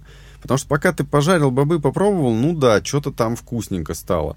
Но пока ты дойдешь еще до плитки, там поменяется ну, все. Там и сахар, и конширование. Ну да, да, там на коншировании что-то выпарится, там выветрится, да, да. там на... в зависимости от типа сахара, его количества поменяется баланс вкуса. Угу. Плюс он полежит еще там у тебя как-то устаканится. То есть э, я даже не могу, вот когда я пробую уже жареные бобы и утверждаю обжарку, говорю, что да, это крутая обжарка, я не могу предсказать, какой из нее точно получится шоколад ну, могу сказать, что вкусный, но вот так вот, чтобы там сказать, что, о, ребята, вот здесь раскроется там э, грейпфрут, да фиг его знает, он при коншировании там возьмет и, и усядет весь этот грейпфрут там, и, и ничего от него, ну, или останется минимум какой-то, а выйдет какая-то другая нота вперед. Где сейчас э, ну, ну, человеку, который, допустим, дома там делал шоколад на готовом, там, на готовом шоколаде, либо там на тертом, где сейчас человеку научиться заниматься бентубаром? А, в Москве есть коворкинг, на котором можно приехать все попробовать. Это а... супер опция. Вот когда я начинал, такого не было. Ну, возможно, ну, то есть если я приехал... Попробовать или тебя там прям научат? А, смотри, ну, как бы смотреть, что тебе надо. Если речь идет о произвести полный цикл, то да, ну, ты можешь приехать там попробовать пожарить, попробовать потереть, попробовать там отлить. Да, конечно, на месте там при коворкинге есть люди, кто разбирается в этой истории, э, но, скажем, вот пронаучить, это же вот не за один раз. Ну, даже если скажут, вот как жарить там, и даже если вот прям, ну, я веду вот uh-huh. студентов онлайн или там офлайн, я занимаюсь с людьми, кому интересно, и я понимаю, что там, даже за там 3-4 занятия, когда я подробно с человеком разбираю обжарку, пока он сам руку не набьет и не пожарит там какое-то количество раз, нельзя сказать, что он научился. А, подожди, а как можно научиться обжарке в онлайне? Ну, если у тебя дома есть духовочка там и бобы, то мы разбираем кейсы, как бы, ну, в России же все бобы, которые сейчас есть, они приходят из ограниченного числа каналов. Все uh-huh. эти бобы у меня есть. Uh-huh. И я даже с многими из них работал, то есть, ну, уже так я понимаю, что там за бобы. А, поэтому э, я могу предполагать сразу, да, там, какие, какой результат с них можно получить. Это первый момент. А второй момент, мы же, собственно говоря, в обжарке разбираем моменты, да, что такое там темная обжарка, слабая обжарка, какие режимы, как, э, ну, как работать с этим оборудованием, угу. как э, прогнозировать что-то. Вот человек пожарил, у него получился такой результат, он сам оценивает его и говорит, что, ну, слушай, там ужасная горечь, я не могу, я ем, мне противно, ну, все прям не могу жевать. Мы с ним разбираем историю, типа, слушай, ну, давай поменяем что-то. Мы с тобой У него же должен обучение. быть какой-то ну, эталон, так, да. но он должен что-то, наверное, попробовать, понимать, к чему он но стремится. Обычные люди, которые покупают бобы, чтобы жарить, чтобы сделать из них шоколад, уже что-то попробовали. Это не, не бывает так, что человек просто шел, купил такой этот комплект новичка, там, килограмм... Около метро, около метро бабуля продает. Небольшую мельницу, а потом решил домой, типа, что с этим делать всем. А, и вот тут я точно могу сказать, что тут, как и с кофе, на самом деле, пока ты там какое-то количество там бобов не прожаришь, а, сказать, что ты там научился, uh-huh. этому нельзя. За там даже одно-два занятия, там, в принципе, а, сделать человека там не то чтобы профессионалом, а там опытным обжарщиком какао нельзя. Окей, а ты делал прямой эфир в Инстаграме, и там пытался, ну, не пытался, то есть просчитал э, стоимость производства на сколько там, тонна была? На тонну, тонну в месяц. Сколько это заняло? 15 миллионов? 15 миллионов. Это я еще очень... Это консерв... было лайтово. Да, это консервативный расчет, потому что я в, там пренебрег очень многими показателями. Ну, прям Да, реально. я помню, там переменные есть вещи, которые они не учитываются. Ну, там вообще были вещи, например, ремонт, там я считал просто чисто косметический uh-huh. ремонт. Я там не, не, не вкладывал туда, например, не знаю, там обязательства по какой-то пищевой безопасности, которые требуют от тебя, чтобы у тебя было разделение потоков, разные входы, склад отделен от там производства и так далее, а это тоже требует денег. Типа хасп, типа, да? Который? Ну, угу. типа хасп, да, контрольные какие-то точки. А, или вообще там не считал, что там на выпуск продукции у тебя еще параллельно падают там проведение экспертиз, там анализов каких-то. А еще нужно закупиться, да, и а, иметь какой-то баланс. Конечно, есть... оборотка, и там я не считал туда там сколько стоит ведение бухгалтерии и разные другие там какие-то непредвиденные расходы, то они закладывал. Пятнашка это была чисто вот Э, в таком вакууме, я это даже, даже и говорил в эфире, что это берем в вакууме, да, что вот нет аренды, я ее там не считал, аренду туда, я предположил, что вот просто вот 100-метровое помещение, там сколько-то там уйдет в ремонт, сколько-то в закупку оборудования, сколько-то в сырье, сколько-то там, а, там, опять же, в процессе, когда ты делаешь живое производство, у тебя уходит уйма времени, а время это деньги. Да. То есть, когда ты обучаешь с нуля какого-нибудь наемного работника, как работать, там, перебирать бобы, как их жарить, как их темперировать, шоколад, вот это вот время на обучение, с учетом их ротации это регулярной, оно в конце да. концов занимает столько, что ты посчитаешь, что ну, ты провел какое-то количество мастер-классов. Я вот это сравниваю с мастер-классами. Uh-huh. Да? То есть я просто понимаю, сколько я там могу на мастер-классах заработать, например, как э, ведущий. И я понимаю, что я в производство вот за время, пока оно существует, 8 лет, вложил приличную сумму денег только этим. Если оценивать мастер-классами, да, по сути? И я обучил там, не знаю, там, может быть, там около 100 сотрудников, которые ушли потом и поменялись на другие. Слушай, ну стоит опять же заметить, что тонна в месяц э, это для какого города? То есть это... Мой вопрос был тогда тебе, кстати говоря, по поводу того, что а, ну, окей, я собрался за пятнашку тонну, ну, на, на, для, ну, тонну в месяц, а куда я продам это все? У меня надо найти ну, куда сбывать. Нет, это другой вопрос еще, да? а я могу производство... собрать производство не на, не на тонну, а там на 300 килограмм. Конечно, тысяч. здесь, ну, здесь смотри, здесь история про то, что чем 300. вообще завлекает людей это бинтубара, как люди приходят к тому, что очень низкий порог входа. Ну, ты купил себе меложор на 7 килограмм, все, ты уже, Печурку ты уже бинтубарщик, да, все, поздравляю, вы производитель шоколада. Реально, ты делаешь там 50 килограмм в месяц, неважно ну все, ну ты уже производитель. Можно сделать 50 Но при этом ты да, оговорился, что тогда 500. просто меньше тонны, типа там это не про деньги, то есть это не, ну как бы, или про что, ну, как это было? Ну да, ну смотри, вот расчет, да, то есть вот у тебя, мы считали тонну, сколько вложений, да, да. и ты вот эту тонну продавая же можешь посчитать вот примерно, сколько угу. ты заработаешь. И как есть... долго ты будешь продавать? Да, ну и окупаемость, да, все Ну и окупай, ну даже если ты ее хорошо в месяц продаешь, вот как есть, даже если ты ее продаешь в месяц, вот как делаешь, то все равно у тебя окупаемость проекта там, ну, не меньше пяти лет да, а в меньшем масштабе у тебя просто окупаемость вырастает там до бесконечности. Фактически ты, заведя себе там 7-килограммовый меланжер на кухне, выигрываешь по экономическим показателям у какого-то производства, которое сидит на аренде и делает там 500 килограмм. Мгм. Потому что ты чисто вот на кухне сделал, ни аренды, ничего, там вот ты параллельно где-то работаешь и сделал себе 50 килограмм шоколада, продал там его, не знаю, потом по 4 тысячи за килограмм, и ты в чистой прибыли доволен, на эти деньги пошел там, купил себе что-нибудь там, не знаю. А, а когда ты завязан на сезонность, ну, типа вот летом хопа, и продажи там уменьшились в 10 раз. И как бы на этих 10, ра- вот в десятикратном уменьшении тебе не хватает реально, чтобы просто издержки окупить. Мгм. Ты проедать начинаешь то, что как бы заработал. Потом дотягиваешь до сентября, начинаешь оживать, ждать прибыль Нового года. Это предсказуемые периоды? а, вот Вполне предсказуемые, прогнозируемые, можно пристроиться, там, когда ты проживешь там 3-4 таких, ну там даже 2-3 таких цикла, ты уже понимаешь, что к чему, и там понимаешь, что там собранная в январе прибыль, это не то, чтобы взяли и поехали, там, прогуляли, а это отложить надо. на, это на- вот- на вот как раз-таки, когда будет прос- просадка да, в сезоне. Ну да. А, мне всегда было интересно, я тоже смотрел, когда э, господин Хитрова, а, как осу- осуществляется маркетинг вот на такой большой мануфактуре? То есть маркетинг, он в оффлайне или в онлайне? То есть что, что как такой маркетинг вот в большой компании? Вот это, ну, ты можешь сказать, допустим? А, Какие инструменты знаешь, маркетинга Могу используются? тебе сказать, вот э, лет пять компания просуществовала вообще без э, маркетинга как такового. То есть все, что, ну, продвижение вот этого вот бренда Fresh Cacao, это была моя активность. Э, в чистом виде. То есть я рассказывал, участвовал там везде, там, мы там убеждал там этих закупщиков Мгм. сетей, например, там, там, да, что, что это классный шоколад, возьмите и все такое там. А, формировал вообще все контентное содержание, которое шло через, ну, от Fresh Cacao.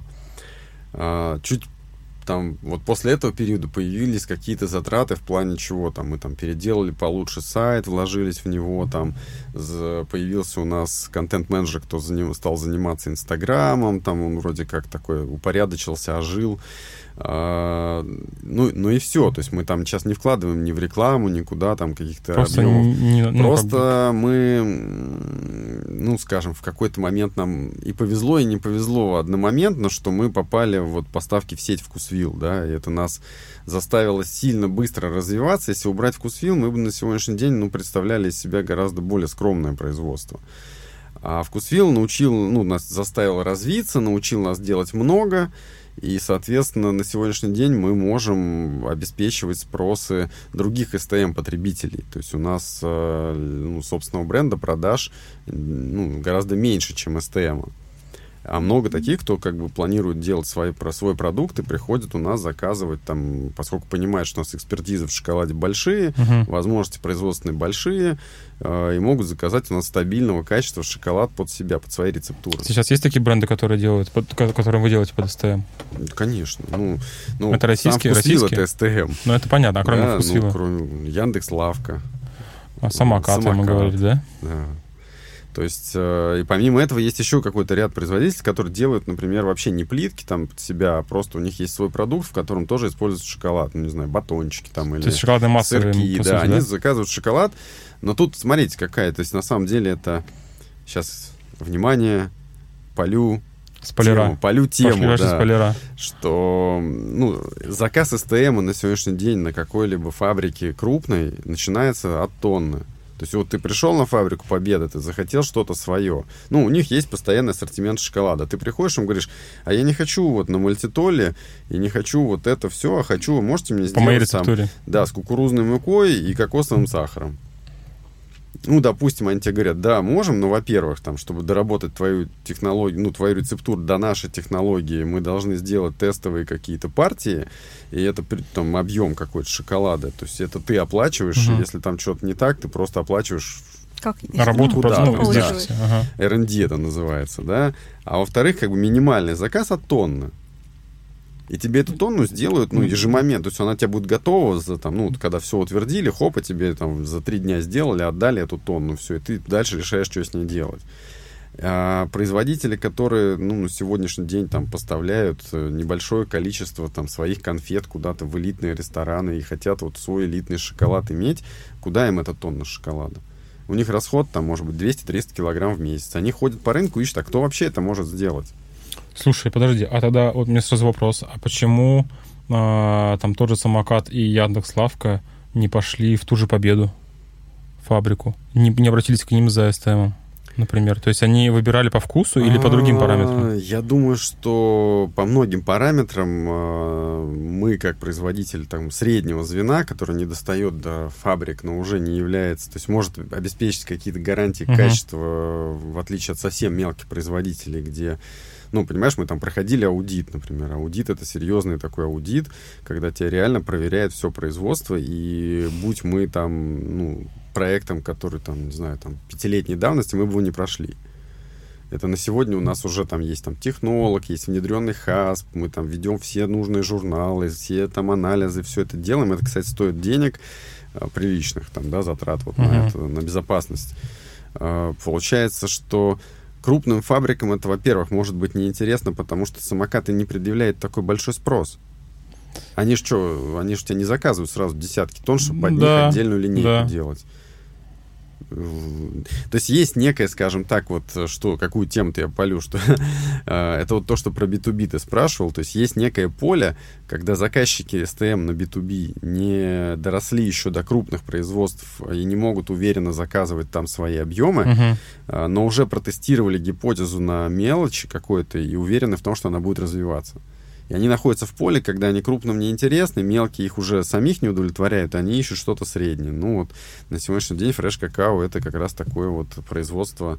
А, и дальше я думаю, что ну, стратегия развития этого ну, фреш какао, этого проекта уйдет в СТМ в большей степени. То есть я не думаю, что там Бинтубар, то есть он был э, в начале рождения проекта, он дал ему какой-то толчок и стимул, ну и на сегодняшний день этот стимул уже иссяк. В собственно, в компании бинтубаром только я занимаюсь, и, и, и все больше только для себя. А, пока я сейчас к этому перейдем, а, мне интересно по поводу маркетплейсов. Вы вышли на маркетплейсы? Ну, в плане там Amazon, Wildberries? Ну, конечно, мы пробовали. Как показывают, как они показали себя маркетплейс в продажах? Ты знаешь, ну, нет. Ну, для нас нет. Ну, то есть они что-то дают, ну, да. типа это неощутимо. Просто когда у тебя... С чем сравнивать, с каким уровнем? Вот у нас там один завод, во вку... А, а, завод одного продукта во вкусвил, ну, там, угу. в десятки раз э, экономически эффективнее, чем продажа через там Wildberries и Озон. По сути, у нас есть, э, ну, можно заказать на сайте, на нашем mm-hmm. же, и, и получить этот товар также с доставкой там в любой город и по Москве. И зачем нам Wildberries? Wildberries интересен тем, у кого, кто не хочет вкладываться в развитие там сайта своего или, или время там, да, там, то есть э, на там продвижение бренда не тратить, а выйти на маркетплейс, который готов ему сразу трафик дать. Ты знаешь, вот мне аргумент такой прислали э, в переписке что я бы я хочу у вас заказать десерты, но с деком стоит типа 800 рублей в Москву. Если бы у вас был Wildberries, я бы получила его рядом с домом, и я бы за доставку не заплатила бы ничего. Да, но зато ты бы заплатил. Я бы заплатил. Конечно. Wildberries там условия, то есть ты закинул им на склады, во-первых, у них нет гарантии хранения, то есть вообще твой продукт будет храниться абы как. Они тебе что угодно там могут ну, сказать, угу. но, но, но по-честному, а бы как. Мы поставляли туда, у нас оттуда были возвраты с плесенью. Там. Говорят, Озон э, по, по, по, по Ну да, Озон в этом плане посерьезнее. Ну а потом, получается, ты закинул им продукции, вот у тебя там не выкупили что-то, и ты либо платишь за хранение этого чего-то на их складах, там 30 дней бесплатно, а потом угу. платишь, либо, ну, делаешь возврат, или они списывают это. И тут ты выясняется, что ты там закинул, не знаю, 10 килограмм, у тебя там 8 купила, 2 ты списал, потому что обратно в Новосибирск заказывать еще раз доставку как бы не ну, очень, да? Зачем? Э, да, списал. И вот это все ляжет в цену вот того, что ты продал. И ты посчитаешь, скажешь, что-то как-то непонятно. Ну, лучше я не буду поставлять туда скоропорт, а буду поставлять то, что может там 10 лет пролежать у них, и, и тогда когда-нибудь продастся. Угу. И так все вот этим, ну, marketplace в любом случае, это вот эта история, что ты не можешь предсказать какой-либо спрос там изначально, не можешь предсказать там точные условия хранения перевозок, и это ограничивает, в принципе, продажи там какого-то дорогого кондитерского продукта. А развитие офлайн точек таких, как у вас на Даниловском рынке, насколько это, ну, тема, знаешь, интересная к эм, расширению, так скажем, этой сети? Или это просто нужна имиджевая такая одна штучка, которой хватает, и как бы перспективы развивать эти офлайны нет? Слушай, ну смотри, вот для производителя, то есть вообще давай так, вот розничный бизнес — это один вид бизнеса. Производитель, ну, производство — это другой вид бизнеса. Ну, то есть если ты там такой весь из себя прям Юлий Цезарь, можешь развивать сразу все, угу. ну, флаг в руки, потому что это оба бизнеса при должном развитии приносят прибыль.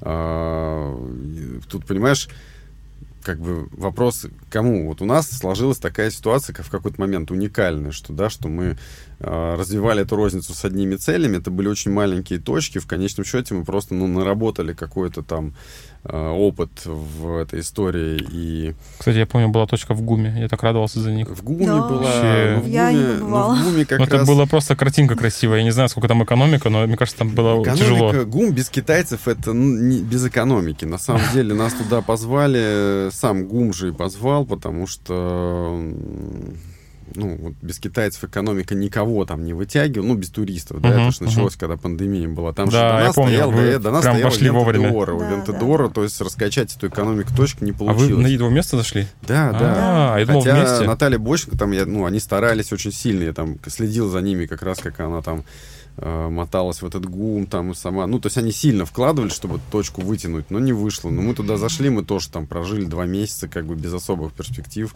э, что дальше станет лучше. Ну и мы заходили без особых надежд. Это Мгм. было, ну, Ожидаемо. считай, маркетинговое вложение, что вот у нас там точка в ГУМе. А, Так вот, эта розница, она у нас родилась просто из, скажем, из необходимости вообще какого-либо прямого контакта с потребителем. Ну и поскольку родилась, уж мы там не бросили ребенка и довели до состояния, когда она там, ну, на данный момент точки прибыльные, они Мгм. не, не, минус, не минусовые. Ну и какой-то уже тут наработанный опыт в этом позволяет, может быть, и дальше масштабировать, но, честно говоря, там развивать какую-то сеть торговых точек, это уже отдельный бизнес. Ну, то есть э, здесь связь с каким-то одним там брендом скорее ограничивает розницу, чем ее поддерживает. Мгм. То есть вот бутики там монобрендовые, ну, ну, это фикция какая-то такая. То есть в Париже где-то они есть, но по России, ну, честно говоря, не знаю. По России интересно, когда зашел, и там что-то, ну, как бы какие-то там 2-3 бренда хотя бы есть, да? То есть Ну, конечно, чтобы ну, ты вот представь, вот розничная точка, ты там э, зависишь от ассортимента одного производителя. Вот ре- у тебя там хорошо продается, например, какой-то продукт, а производитель решил его просто вывести нафиг, потому что производить неудобно или там, ну, не знаю, там, ну, что-то случилось, вот решил производитель вывести. И ты не можешь на это повлиять. А ты на этом уже постарался, знаешь, прикормил аудиторию, там, нарастил каких-то потребителей Мгм. постоянных. А, Здесь, конечно, проще, когда у тебя просто есть ассортимент вот кондитерской, да, вот как у тебя в какао-баре, у тебя там что-то ну, свое, и ты можешь под это подстраиваться. И ты быстро можешь реагировать на спрос, Мгм. быстро удовлетворяешь и точно не выведешь из ассортимента то, что хорошо продается. То есть ты ориентирован сразу на розницу. А если ты ориентирован на производство, а розница где-то там, Я понял. ну и розница наоборот, как бы, если она существовала бы отдельно, то гораздо выгоднее иметь там 5-6 поставщиков, у которых ты там у этого кончилось, у того что-то взял.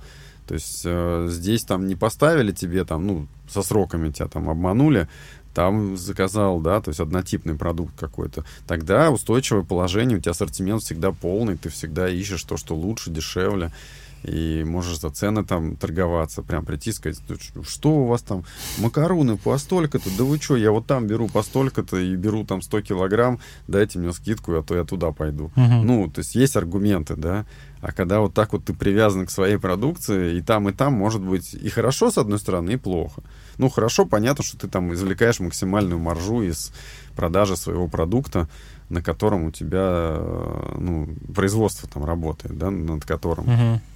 Э, плохо то, что вот так вот может быть, что ты там с производственной точки зрения решаешь, что нет, вот это там, не знаю, пирожное мы делать не будем, потому что куча усилий там, которые лучше направить в другое русло. То есть в Согласен. другой продукт, который приносит больше, Больше денег. А как ты вот за... Сколько лет компании Fresh Какао? 8, Восемь лет, лет. Вот в, дек- в октябре было. Как ты за 8 лет себя ощущаешь в плане заинтересованности, вовлеченности в компанию? Ну, то есть сравнивая первые годы, допустим, и сейчас там последние два года, этому или год. Ну, знаешь, ну, конечно, в- как сказать, в начале всегда интересней. Когда ты только начинаешь, все рождается, там как бы точка роста, в которой максимум драйва, когда там максимум креатива, и ты э, получаешь от проекта энергию. То есть денег ты от него не получаешь, но получаешь максимум удовлетворения, что на твоих глазах растет твоя мечта. Мгм. А, постепенно это все равно ну, превращается, то есть креатива становится меньше, больше становится рутины. А в какой-то момент, то есть бизнес превращается в машину. То есть там даже креатив, он уже такой подчиняется каким-то правилам. что, Согласованием. да, харе креативить, пошли там картошку разгружать, короче. Вот сейчас разгрузим, потом еще покреативим немножко. А, Я лично ощущаю как? Я, ну, пришел в шоколадный мир делать хороший шоколад. И я, ну, это как миссия такая. То есть для меня не важно в рамках там компании или не в рамках компании, я даже дома его там делаю, поскольку это мой личный интерес. Мгм. А так, э, в рамках ну, компания, вы, скажем, давно переросла лично мои, там, не знаю, э, представления о том, каким должен был быть этот проект, когда я его начинал. И это надо точно понимать тоже, да, когда бизнес тебя перерастает, да, то есть единственная возможность там его как бы не причинять ему вреда, это делегировать свои полномочия другим. И постепенно это делегирование приводит к тому, что ну, твоя личная роль в бизнесе, она Выключаешься уменьшается. просто. Конечно. И ты в какой-то момент понимаешь, что оно все и без тебя работает, и, в принципе, э, от тебя вообще уже, ну, там, зависят только конкретные действия в конкретной там области. Ну, то есть ты сейчас, допустим, вот если брать там пятидневку ту же самую или там неделю, сколько ты занимаешься именно работой в, вот в, в мануфактуре? С шоколадом М, или... Ну, просто вот ты сколько ты Не, времени находишься на там? Не, ну слушай, я, На как сказать, я как исполняю обязанности гендиректора, поэтому неизбежно я там подписываю банковские Мгм. счета, я там... То есть больше за- бюрократии? за- за- ну, вообще гендиректор — это писатель. Мгм. Это как бы не практика, это человек, который пишет постоянно там то приказы, распоряжения, подписывает бумаги, акты доверенности там и все такое, да, то есть это бумажная работа, администратор, да. А, то есть ты сейчас на, на, на само производство там в работу в шоколадном там переодеваешься?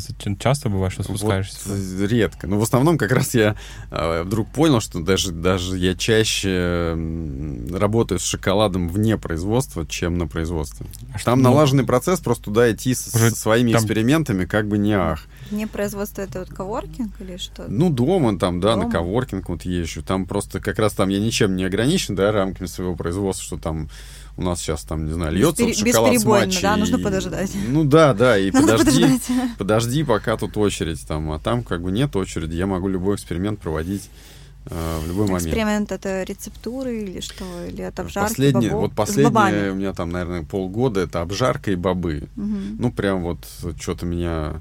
Я вдруг понял, что на самом деле, вот смотрите, в обжарке кофе существуют научные работы, существуют исследования, которые проведены, описаны, есть куча литературы, которая прям вот ты можешь купить там книгу онлайн, прочитать и понять э, многие, ну, практически полностью, как проходит процесс обжарки, что там на каком этапе происходит. И в какао этого нет.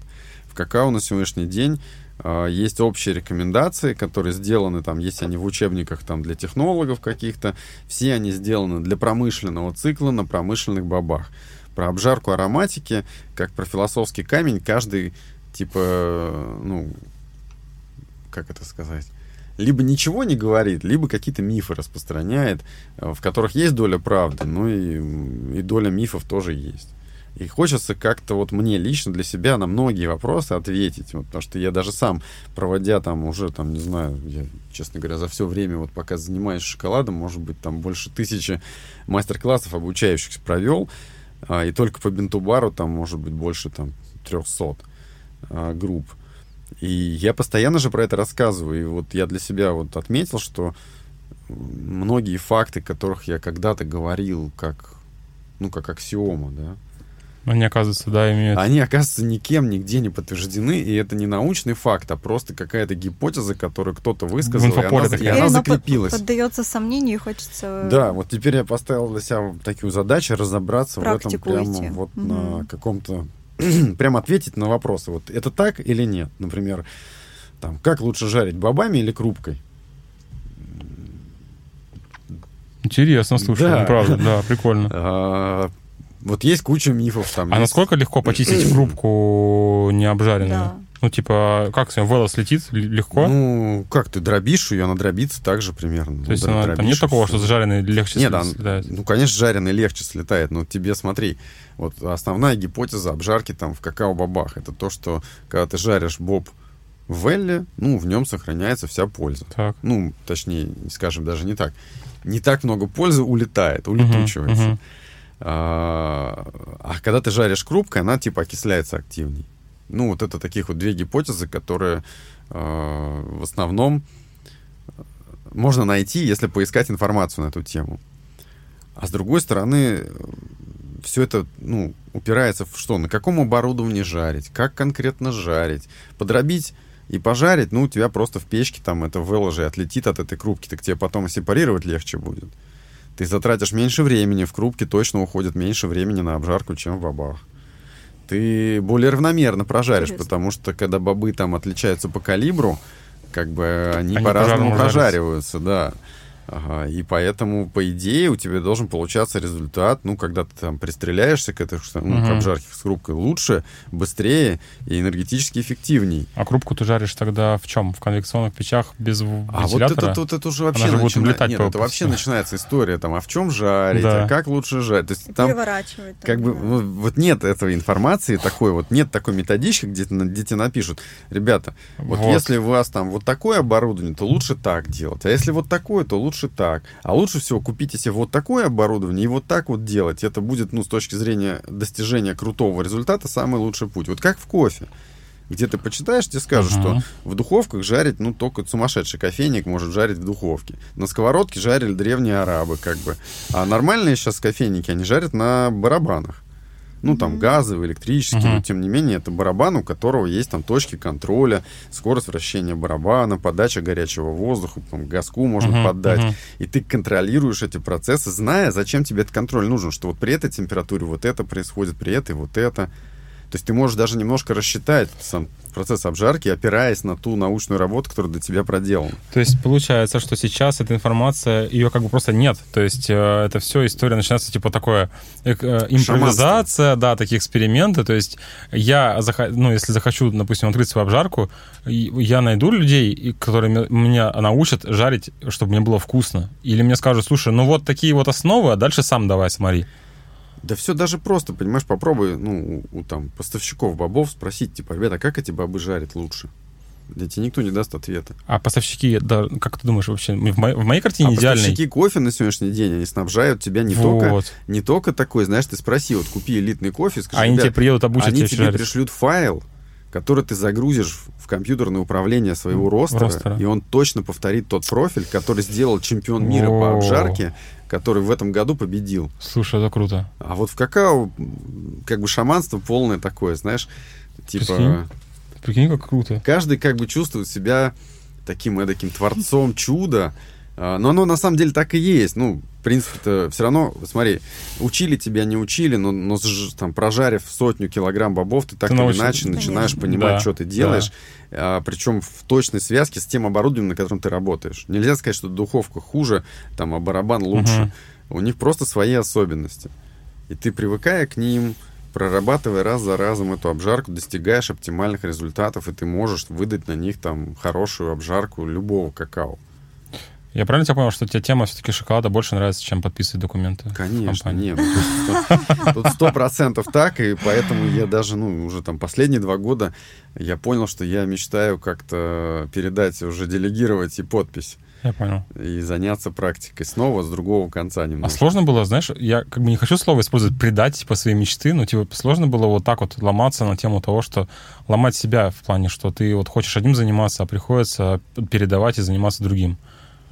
Ну, то есть вот были такие моменты, когда Для ты такой, нет. блин, я не хочу. Нет, для меня нет, у меня такого не бывает. Хочу, не хочу, надо, значит надо. Ну, тут как бы... У меня есть понимание там мечты и есть понимание такой ответственности перед проектом, потому что ты же когда видишь, что там вот ты проект основал, он растет, ну, типа, ты своим хочу, не хочу, начинаешь мешать ему. Угу. Здесь э, для меня лично просто начинает уже такая ответственность перед людьми. Ну, то есть там ты вырос, у тебя штат там 20 человек, например, сотрудников, и ты вот этим вот, типа, ну, что-то нет, как-то я там, меня что-то ломает это делать. Да нет, ну, там, скажем, есть обязательства, надо делать. Причем все равно это ты как воспринимаешь как вклад в этот же проект. Ну, неважно, uh-huh. там ты... Для меня вот, если мне дело нравится и проект, который я разделяю, мне неважно, я там работаю там градировщиком в нем или там, не знаю, там управленцем каким-то, если я получаю от него вот моральное удовлетворение, что я делаю правильное дело, ну, окей, то есть это мой вклад в это дело. А так-то, конечно, э, скажем,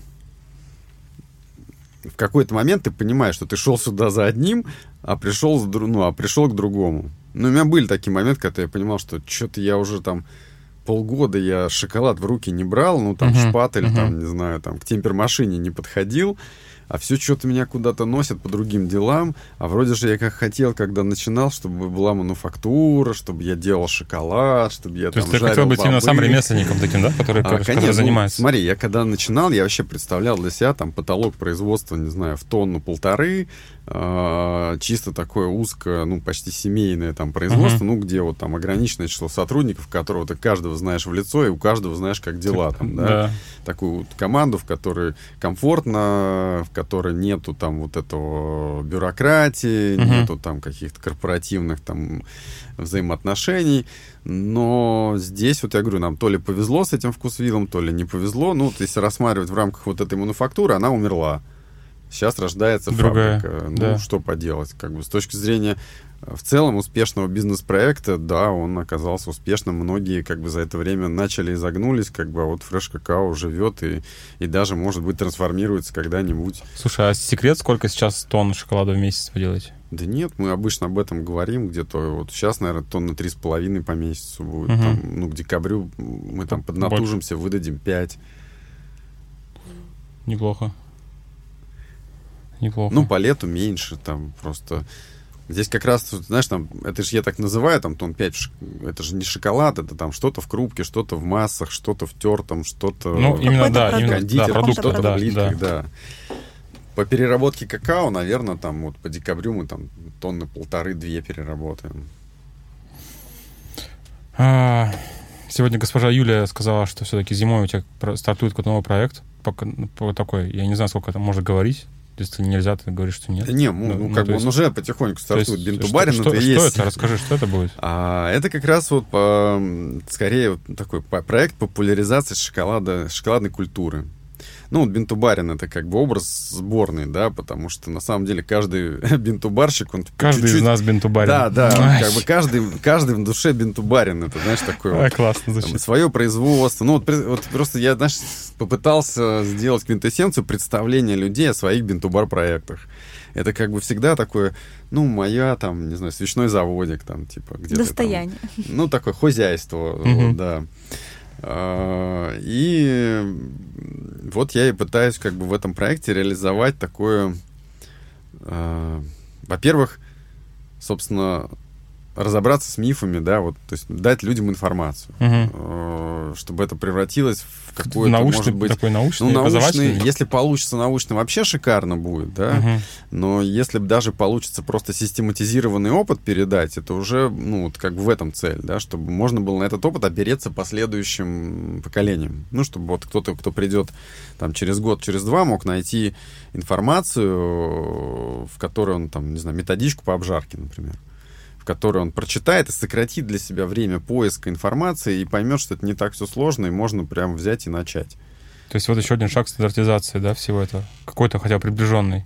Да? Чтобы была какая-то наверное, система. Я не претендую на создание стандартов. Вот этот проект направлен на то, чтобы дать максимум там, открытой информации в открытый доступ. Э, собственно, если получится, то есть в планах есть организация тренинг-центра по шоколаду, который будет уже связан с какими-то официальными структурами, чтобы Мгм. можно было выдавать э, дипломы или сертификаты гособразца. Ну, чтобы вот не как сейчас, когда Мгм. есть обучающие, по сути, проекты, там вот у Amazing есть Мгм. свой, свои курсы, есть... э, Слушай, ну курс это там, ну, 5, 4-5 дней, например. Это, а у тебя, как, как ты это видишь? Сколько я не думаю, что будет больше такой по дням, что это там типа месяц обучения. Я думаю, ну, то есть в планах, скажем, есть либо интегрировать этот курс в, рам, ну, в курс обучения кондитеров, например, в несколько там колледжей или институтов, да, поскольку там это будет полезно.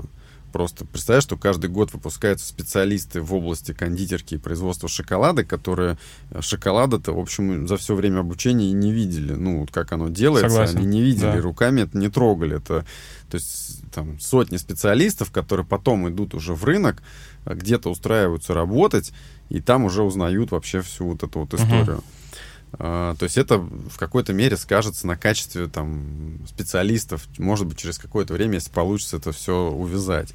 А, Второй момент это то, что есть реально ну, большое количество интересантов, кто приходит к различным там шоколадным школам, а, шоколадным гуру учиться, и они получают сертификаты, которые потом, ну вот чисто на словах как бы всех их признают, что молодцы, вы там поучились, но когда дойдет до какого-то реального там трудоустройства, Применение этих навыков. или да, Мгм. вот у меня были случаи, когда люди уезжают э, в Европу, например, и выясняется, что все вот эти бумажки ничего не значат. И там никто не знает про там эти все вот эти Мгм. фреш-какао, которые курсы Там, в проводят. принципе, Дмитрий российское Матейчик. образование ничего не Но значит. тем не нет, но тем не менее, если у тебя есть диплом, который выдан государством, ты можешь его там э, Не- перевести. все- Не, не все специальности, не все специальности. все котируются. специальности, если ты уезжаешь туда и там делаешь бизнес и становишься собственником бизнеса, тебе нужно доказать, что там не там- Профпригоден, Ты, да? да? ты не имеешь права, например, заняться там пекарским бизнесом, не будучи пекарем. Не, Для ну, этого про тебе бизнес, нужно да. подтвердить, что у тебя либо образование, либо опыт работы там не меньше там 5-6 лет по специальности есть. И в этом случае ну, диплом или сертификат гособразца вполне признается за образование. Э, Речь о там признании, непризнании, это ты уже говоришь про то, что если ты пришел такой, я российский шоколадье, возьмите меня там э, во французский ресторан, они тебе скажут, знаешь, друг, у нас тут французские без работы сидят, как бы, и ты подожди. Тогда, ну, никто не признает, что там оно круче. А в плане, что вообще у тебя опыт есть, оно дает. Ну и у меня вот как раз были случаи, когда два человека такие говорят, как бы вот мы там учились, учились, там столько денег вот в курсы вложили, там в конфетные, в то, в то, в то, поучились у всех российских гуру, как бы, а по факту опыт есть, они делать могут, Мгм, а ну доказать нечем. да. Ну, как бы это такое. Кстати, зарубежный опыт, мне интересно, слушай, вот а насколько, м, допустим, именно ты смотришь на зарубежных каких-то таких э, игроков, и насколько там есть что вообще можно оттуда позаимствовать? Слушай, они... э, э, Когда мы, вот когда мы начинали вот Fresh Какао, да, скажем, 2013 год, они нас опережали лет, наверное, на 5. Но сейчас я вижу, что этот разрыв сильно сократился. То есть я, я слежу за многими проектами, которые там изначальные эльфы, э, Бинтубара, там, Покари, там, не знаю, там, Мару какие-нибудь, да. А, Кстати, при том я ну, долгое время Мару считал как типа там ориентир Вообще вау, да? небожители, Мгм. а потом узнал, что они там с нами в один год, собственно, стартанули, просто с немножко разными стартовыми позициями. У них там Вьетнам, бобы и, и прям вот сырье, вот Мгм. дешевое производство и сразу там кон- ну, контакты на уровне правительства, поддержка там, да, а у нас как бы ничего. А, Но все равно интересно, да. И я вот сейчас я вижу, что в среднем бинтубар проекты там российские, которые оформились, ну, ничем не уступают, чем там, Объем- европейским. объемы. Разве что упаковочка. объемы. Упаковочки, да, упаковочка красивая. Ну, то есть, А насколько объем, слушай, рынок что там у нас, что там, это, как правило, развит? мелкие семейные проекты. То есть там э, вот именно- вот как- как- о чем ты мечтал, да? То есть вот такого Ну, формата. ну, Наверное, как, ты и даже, мечтал может быть, и поменьше, просто в силу того, что у них маржинальность там повыше получается. Мгм. Да? То есть они- им легче продавать шоколадку за 10 евро, чем нам за 10 евро. А как ты считаешь, у них менталитет э, другой, в плане они больше едят шоколада, чем в России? У нас? Так а что считать? Есть статистика, она показывает, что там Европа это там 8-10 килограмм на душу населения потребления, Россия там 5-6. Мгм. То есть, Нормально. как бы, это, ну, в среднем по больнице, но это показатель. А при этом сколько предприятий Бинтубар, допустим, если мы возьмем, ну, не знаю, там Европа большая, ну, может, как-то вот, как-то вот мы. Точно. Есть какие-то, знаешь, такие данные, допустим, там, сколько Бинтубар компаний, допустим, в США, сколько в Европе, сколько в Азии и в России, например? Есть такой проект bintobarworld.com. Я просто не знал про него, представляешь? Вот прям я тебе Ладно, сразу ну. полю еще одну тему. Заходишь туда. Это проект-агрегатор, который со- в котором собрана вся информация по развитию бинтубар мира. То есть там есть обучающие проекты, включая вот этот известный в России ССТ и альтернативные Мгм. ему организации. А, онлайн-курсы, онлайн-обучение, все, что тебе надо, вот по этой теме, в том числе там есть такое приложение на телефон, которое называется Типа м- Бинтубар Map. Мэп, ага. Да. вот в России там зарегистрировано два производителя. По-моему, ну, мы, Fresh Какао, это я там в какой-то год там... Успел, да, залететь? Э, Ну, я следил, и вдруг мне... Они же как, вот этот проект Бинтубар World, он появился из разных, там, из пяти-шести разных объединений. Вот, э, объединил 5-6 разных проектов. И какой-то из этих проектов в свое время к нам обращался, что, типа, расскажите про себя, там, мы им писали, отправляли им там описание на английском. Мы туда попали. И, по-моему, Вента Деора. М. А, даже не Amazing, да? Нет. О, интересно. Так. А, И, соответственно, вот ты смотришь на эту карту и видишь там Европа, она вся усеяна точечками, там каждая точечка, там Италия, Германия. И Сколько это в не- среднем на страну, как вот есть Я такая? там не считал, помнишь? но там, понимаешь, там еще не все. Любопытно посмотреть, Там да? только те, кто, ну, считает нужным вот в этой карте принять участие. Она же как бы ни о чем, это же не как там путеводитель какой-то, чисто там типа, эй, ребята, Ну, там скажите, кто живой, типа, там да. перекличка такая, перепись, короче, да. То есть есть те, кто не успел туда войти, есть те, Не кто знают, не хотел туда не входить, знают. да, есть те, кто реально работают. Ну, там, в Инстаграме есть, сайта нет, там, ну, как-то живут вот так вот, по-другому немножко. Мгм. И все, вот посмотришь на эту карту, и все понятно. То есть вот в России два, может быть, появится вот мистер Конфеткин ч- через два часа. Просто зарегуйся заранее. Будет, будет На третий. всякий случай. Третий Э, будет. Будет третий, да. А там их, там, не знаю, там десятка, там три, наверное, по Италии, там по Германии, там штук 20. Там. Ну, то есть Слушай, я ну- так не помню, я не смотрел особо подробно, но... Ну вот исходя из того, что ты говоришь, что э, сейчас компания меняет э, Fresh Какао курс, э, и, получается есть, и- есть перспектива, что Бинтубар закончится там как таковой. Слушай, честно не могу тебе сказать, я же как бы там не один учредитель, нас Я там понимаю, с самого но есть- начала было четверо учредителей, политика компании определяется интересами, по сути, все, всего собрания учредителей. А, Это моя, как бы, мое призвание Бинтубар. А, Остальные А там... есть, а есть кто поддерживает его там в компании еще, кроме тебя? а, Из Или- учредителей? Ну, допустим. Ну, Ну, то есть из каких-то, ну, лидеров на, компании. идейной- на идейном уровне, вот так, как я с ним занимаюсь, нет. Там остальные учредители, они вообще не из мира шоколада, Мгм. там экономисты, экономист. Мгм. э, Ну, более коммерческая история да, такая, да, там нет. Ну, вот сейчас есть учредитель один, который, в общем-то, видит в нем перспективу, но у него там небольшой процент как бы Мгм. акций, поэтому влиять на общую стратегию ни, ни он, ни я там не могу, да, вот так вот просто одним решением. Поэтому может быть, а может быть и нет, потому что, знаешь, как люди, которые все равно мыслят цифрами, они как вот мыслят, что может оно и не нужно, но если оно не в минус, то пусть будет. Там, если даже на нем не заработать миллиарды, ну как бы пусть будет, поскольку есть. Ну, типа, зря не выкидывают то, что Мгм. может еще принести пользу. А, буд- будет ли это развиваться, не знаю. Тут как бы вопрос, куда вкладывать средства. Сам понимаешь, где больше отдачи, туда и будут вкладывать. Будет больше отдачи как бы в фабричном производстве, значит, будет наращиваться это вот направление. Слушай, Будет ли- какие ты видишь перспективы вообще Бинтубара вот в будущем? Что, что это будет?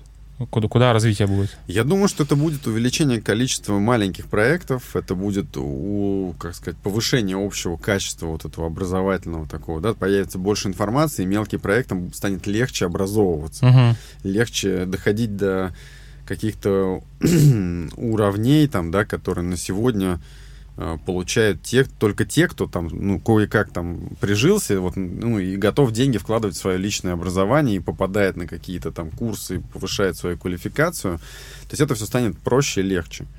И более грамотных проектов, которые грамотнее выстраивают свой маркетинг, грамотнее пристраиваются к тем условиям, в которых они существуют. То есть это первый момент. А второй момент развития бентубара, что появится бентубар как приложение у тех кондитеров, которые сейчас активно развиваются. То есть они поймут, что конкурировать только там ценой и вложениями бюджетов в рекламу не получается, что нужно все-таки подтягивать качество. Продукт. И угу. история там про бельгийский или швейцарский шоколад, она потихоньку и сейчас перестает работать. Потому что, да, вот этот вот общераспространенный миф, что самый крутой шоколад бельгийский, он как бы есть, но как реально... бы устаревает, как будто, да, уже становится да, такой но старый. Как, уже как заезженная пластинка, и как только тебе дают новую гипотезу а, ты ее сразу воспринимаешь как, ну, более современную, что ли. То есть, ну, вот я по, себе вижу, что вот когда ты человеку немножко разъясняешь, ты говоришь, а почему бельгийский шоколад круче? Ну, а он и не знает. Ну, как? Так почему? говорят. Такой, как, А-а. почему? И понимаешь, что аргументов-то у него нет. Он эту идею где-то съел Потому и что просто ему- ее транслирует. ему продали, Ты говоришь, да. в Бельгии бобы не растут. Не растут. Оборудование то же самое, у всех одинаковое. Ну, даже в России, я знаю фабрики, где бельгийское оборудование стоит. То Хм, есть, хм. как бы, в чем разница-то? Ну, типа, традиции. Ну, типа, вот они там эти традиции берегут и все такое. Ты им говоришь, подожди, ну, вот на начало там 20 века э, с десяток российских производителей шоколада имел награды парижской выставки, которая на тот момент была самой крутой. То есть парижская вы- продуктовая выставка, награды там Абрикосов, Эйном там получали свои, Мгм. там, Мгм, Джордж мгм. Борман. При этом бельгийских производителей, ну, не больше. Мгм. Можно сказать, что у нас во фреш какао тоже есть свои традиции. То есть каких-то аргументов серьезных таких там, ну, нету. То есть они были на начало 20 века, за этим стоит правда. Там у них более совершенные были вот реально технологический уровень, при котором они могли производить шоколад больше. Как будто вопрос маркетинга, знаешь, просто Так вот сильный маркетинг а о другом работает. не говорят. Но... На самом деле, ты сегодня также говорил, ты сказал, что вот ты там первое время читал там мастер-классы, дегустации, и ты говорил, я вот, ну, про те факты, которые, казалось бы, неоспоримы, а по факту ты такой, так, подождите, почему, почему это так? Давайте копнем глубже. И вот они также, получается, в такой же точке находятся, что они Точно. думают, ну, вот так. Ты ему задаешь вопросом, понимаешь, что у него аргументов для ответа нет, и ты ему тут же начинаешь давать аргумент, что смотри, шоколад, вот, ну, вот хороший шоколад это. И Да. перечисляешь, что на это влияет, на эти факторы. И объясняешь, что вот смотри, вот мы делаем, исходя из качества, вот этот шоколад бинтубар, что за этим стоит? Я беру хорошие бобы, я перебираю руками каждый бобик, я там точно, ну, моя цель сделать хороший шоколад, я все плохое оттуда И вынимаю. быть уверенным в нем. Конечно, то есть поскольку маленькие, как правило, производители за этим стоят, они Тем более, ты дорожат видишь, репутацией. ты, ты видишь первого человека, ну, первое лицо компании, ты можешь доверять конкретному человеку, да? В целом, да, это а тоже- швейцарской компании кому ты там доверяешь? Какой-то компании большой. Ну, у каждого ведь своя философия. Все равно вот мелкий ремесленник, у каждого своя какая-то задача через продукт донести вот почему я этим занимаюсь, да, Мгм. зачем мне это нужно, почему я именно так пожарил. Вот моя концепция такая. Да, это интересно, опять же. Ну да, авторский шоколад. Но при этом, если ты объясняешь, что да, там, я автор этого шоколада, он вот такой, как я хочу, но изначально-то все равно я беру хорошие бобы, Ну, там, понятно. делаю качественно. Исходные То данные. есть почему мой шоколад хуже бельгийского в этом случае? Да он лучше там в десятки раз. Хорошо.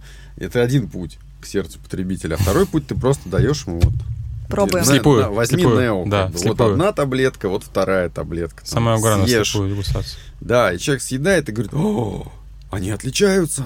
Они отличаются, я чувствую разницу. Швейцария вкуснее. ну, Послаще ну, будет. кстати, у меня такие были. Были такие, случаи, да? Конечно, да. У меня, ну, знаешь, просто, не знаю, я не считал количество голов, про- про- прошедших через меня, через дегустации и мастер-классы, поскольку дегустация — часть мастер-класса. Но были случаи, то есть, когда вообще приходили, например, у меня, прикинь, было э, мастер-класс, на который 10 человек пришло, из них 8 8 на первый вопрос мой, типа, расскажите мне, какой шоколад вы любите, ответили, не сговариваясь, это была сборная группа с Мгм, разных людей, мгм. которые в разное время записали, сказали, я вообще не люблю шоколад, мне подарили, типа, сюда Да друзья, ладно? друзья билет, или я там пришел с сыном, например, э, или как бы я пришел за компанию вот с этим человеком, и 8 человек сказали, что вообще не едят шоколад. И когда они уходили, я посмотрел на тарелку дегустационную, она была пустая. Ну, так всегда. Я как бы посмотрел на тех двух, которые, вы пиз- которые типа, ну, по идее, единственные были, Ага. кто там любит шоколад. Они как бы, ну, такие, типа, не они все съели, короче. В общем, Жизнь делится на до и после дегустации. да. И интересно, уходя... интересно, как поменялось, как думаешь, поменялось у них восприятие? То есть они посмотрели по-другому на это все? Ну, на, именно на вот тот шоколад, который ты им показал? Ну, я думаю, я им по-любому раскрыл какую-то область жизни, которая для них была неизвестна, но, с другой стороны, не могу сказать, что я перевернул их отношение к шоколаду, потому что, ну, если не любит человек как продукт, ну, ну не любит он шоколад, любит он, например, там, печеньки. Ну, вот он печеньки любит, а шоколад нет. Ну, что я ему? Ну, ну рассказал да, ему, какой да. шоколад классный. От этого все равно он печеньки он такой, не я перестал понял. любить. Да, я понял. Да, или там, не знаю, любит мармелад, например. Такое бывает. Но мы же не говорим про плохо и хорошо, мы говорим, что бывает по-разному. Ну, то есть он мог не любить, а мог открыть Ну, моя задача новое. в целом, когда вот я людей там веду к шоколаду, просто рассказать, что бывает да. вот шоколад, который соответствует тому, что когда-то вот, представьте, там, тысячи лет назад, там, не знаю, шесть тысяч лет назад, может быть, больше индейцы зачем-то из всего многообразия своей вот этой тропической природы, где растет, не знаю, там 80% психоактивных веществ все, угу. всего мира, выделили какао, стали ему поклоняться, складывать про него легенды, обожествлять и придавать ему ну, крутое социальное значение. Значит, что-то в этом растении они нашли. Как они продавали людей, прикинь, за 100 бобов? А, ну, слушай, ну, это, там, это, ну, это, миф, отдельно, это ну. отдельная история про мифы. Как бы тоже, если ты его цитируешь, кстати говоря, в своих программах, то ты почитай литературу научную на эту тему. Там никто никого никуда Все, не продавал. И 100 бобов... Осадили, это, Диман. Это есть такая, знаешь, кодекс... Э, Майя. Или там кто? Нет, это, знаешь, как Мендоза называется. Кодекс Мендоза. Это такой... Этот был... Короче, инквизитор, не... короче, который в Испании работал. И он спас вот несколько бумажек, и там в этом кодексе, по-моему, Мендоза, если не путаю, я, конечно, uh-huh. могу путать, вот тут надо все проверять. Мне тоже верить нельзя. А, была бумажка, сохранилась, в котором uh-huh. Ну, перечислялись какие-то рыночные взаимоотношения, сколько там стоит помидор, сколько проститутка, там все такое. Все бабах а, И в том числе, нет, там было указано, что да, там вот какао-бобы можно было использовать для оплаты. И там в бабах это было бы вот столько но это не отражает, ну, реалии того мира. Вообще понятие рабства у, у ацтеков и майя совсем не такое, как мы как, себе как представляем. Мы представляем сейчас, да. Это скорее какое-то, ну, короче, там отдельная тема, мы уже за пять минут сейчас тут не разберем. А. Да. Друзья, в общем, э, наш подкаст уже подходит к концу. Мы отлично сегодня просидели. Я думаю, что вам было очень интересно. По крайней мере, мне было интересно ужасно. Катерина, как ты оцениваешь сегодняшний вечер? Мне кажется, это такой вклад э, в будущее. Я думаю, Интересный. да. Я думаю, Интересный это пойдет в историю. вклад в будущее это вообще точно не зря. И много интересных мыслей мы можем отсюда вынести. Слушай, я прям, доработку. мне было очень интересно, доработку. очень плотно, Классно. очень плотненько, очень так живо, и э, я думаю, что все, кто э, каким-то образом причастен к шоколаду и пытается в нем что-то узнать и начать понять, с чего начинать, я думаю, вот э, сегодня Андрей с нами поделился мыслями своими и своим большим опытом. Mm-hmm это очень ценно, и тебе спасибо большое за то, что ты пришел сегодня, согласился с нами посидеть, пообщаться. Ну, Посмотрим я всегда через... за шоколад, понимаешь? Меня иногда там можно не поить, не кормить, дать возможность рассказать. Через пять лет переслушаем. Не получилось, не получилось сегодня. Венесуэльские сигары, ром, э, господин Гречаный сегодня э, не приехал к, этим, к этим он дням. Мысленно, он мысленно с нами, он мне слал сегодня как раз. Я сюда как раз ехал, он мне писал, говорит, давай созвонимся. Я говорю, я не могу, я проехал разговаривать про шоколад. Говорит, позвони потом. Да, я думаю, что мы все встретимся еще э, в феврале, если салон шоколада состоится. Мы встретимся еще на экспо кофе, чай, какао в апреле. Мы обязательно узнаем, э, как прошла э, номинация Шоколад Awards в России. Берите ваш шоколад и несите на конкурс, в общем. Да, да, Такой друзья. Итог. Начинайте заниматься шоколадом, если вы об этом сомневаетесь или думаете еще с чего начать. Э, все ссылочки будут в описании под видео. Подписывайтесь на нас в соцсетях, следите за нашими успехами и ешьте вкусный настоящий шоколад. Пробуйте, шоколад. Да. да, пробуйте. Все, всем пока. Всем пока. Пока.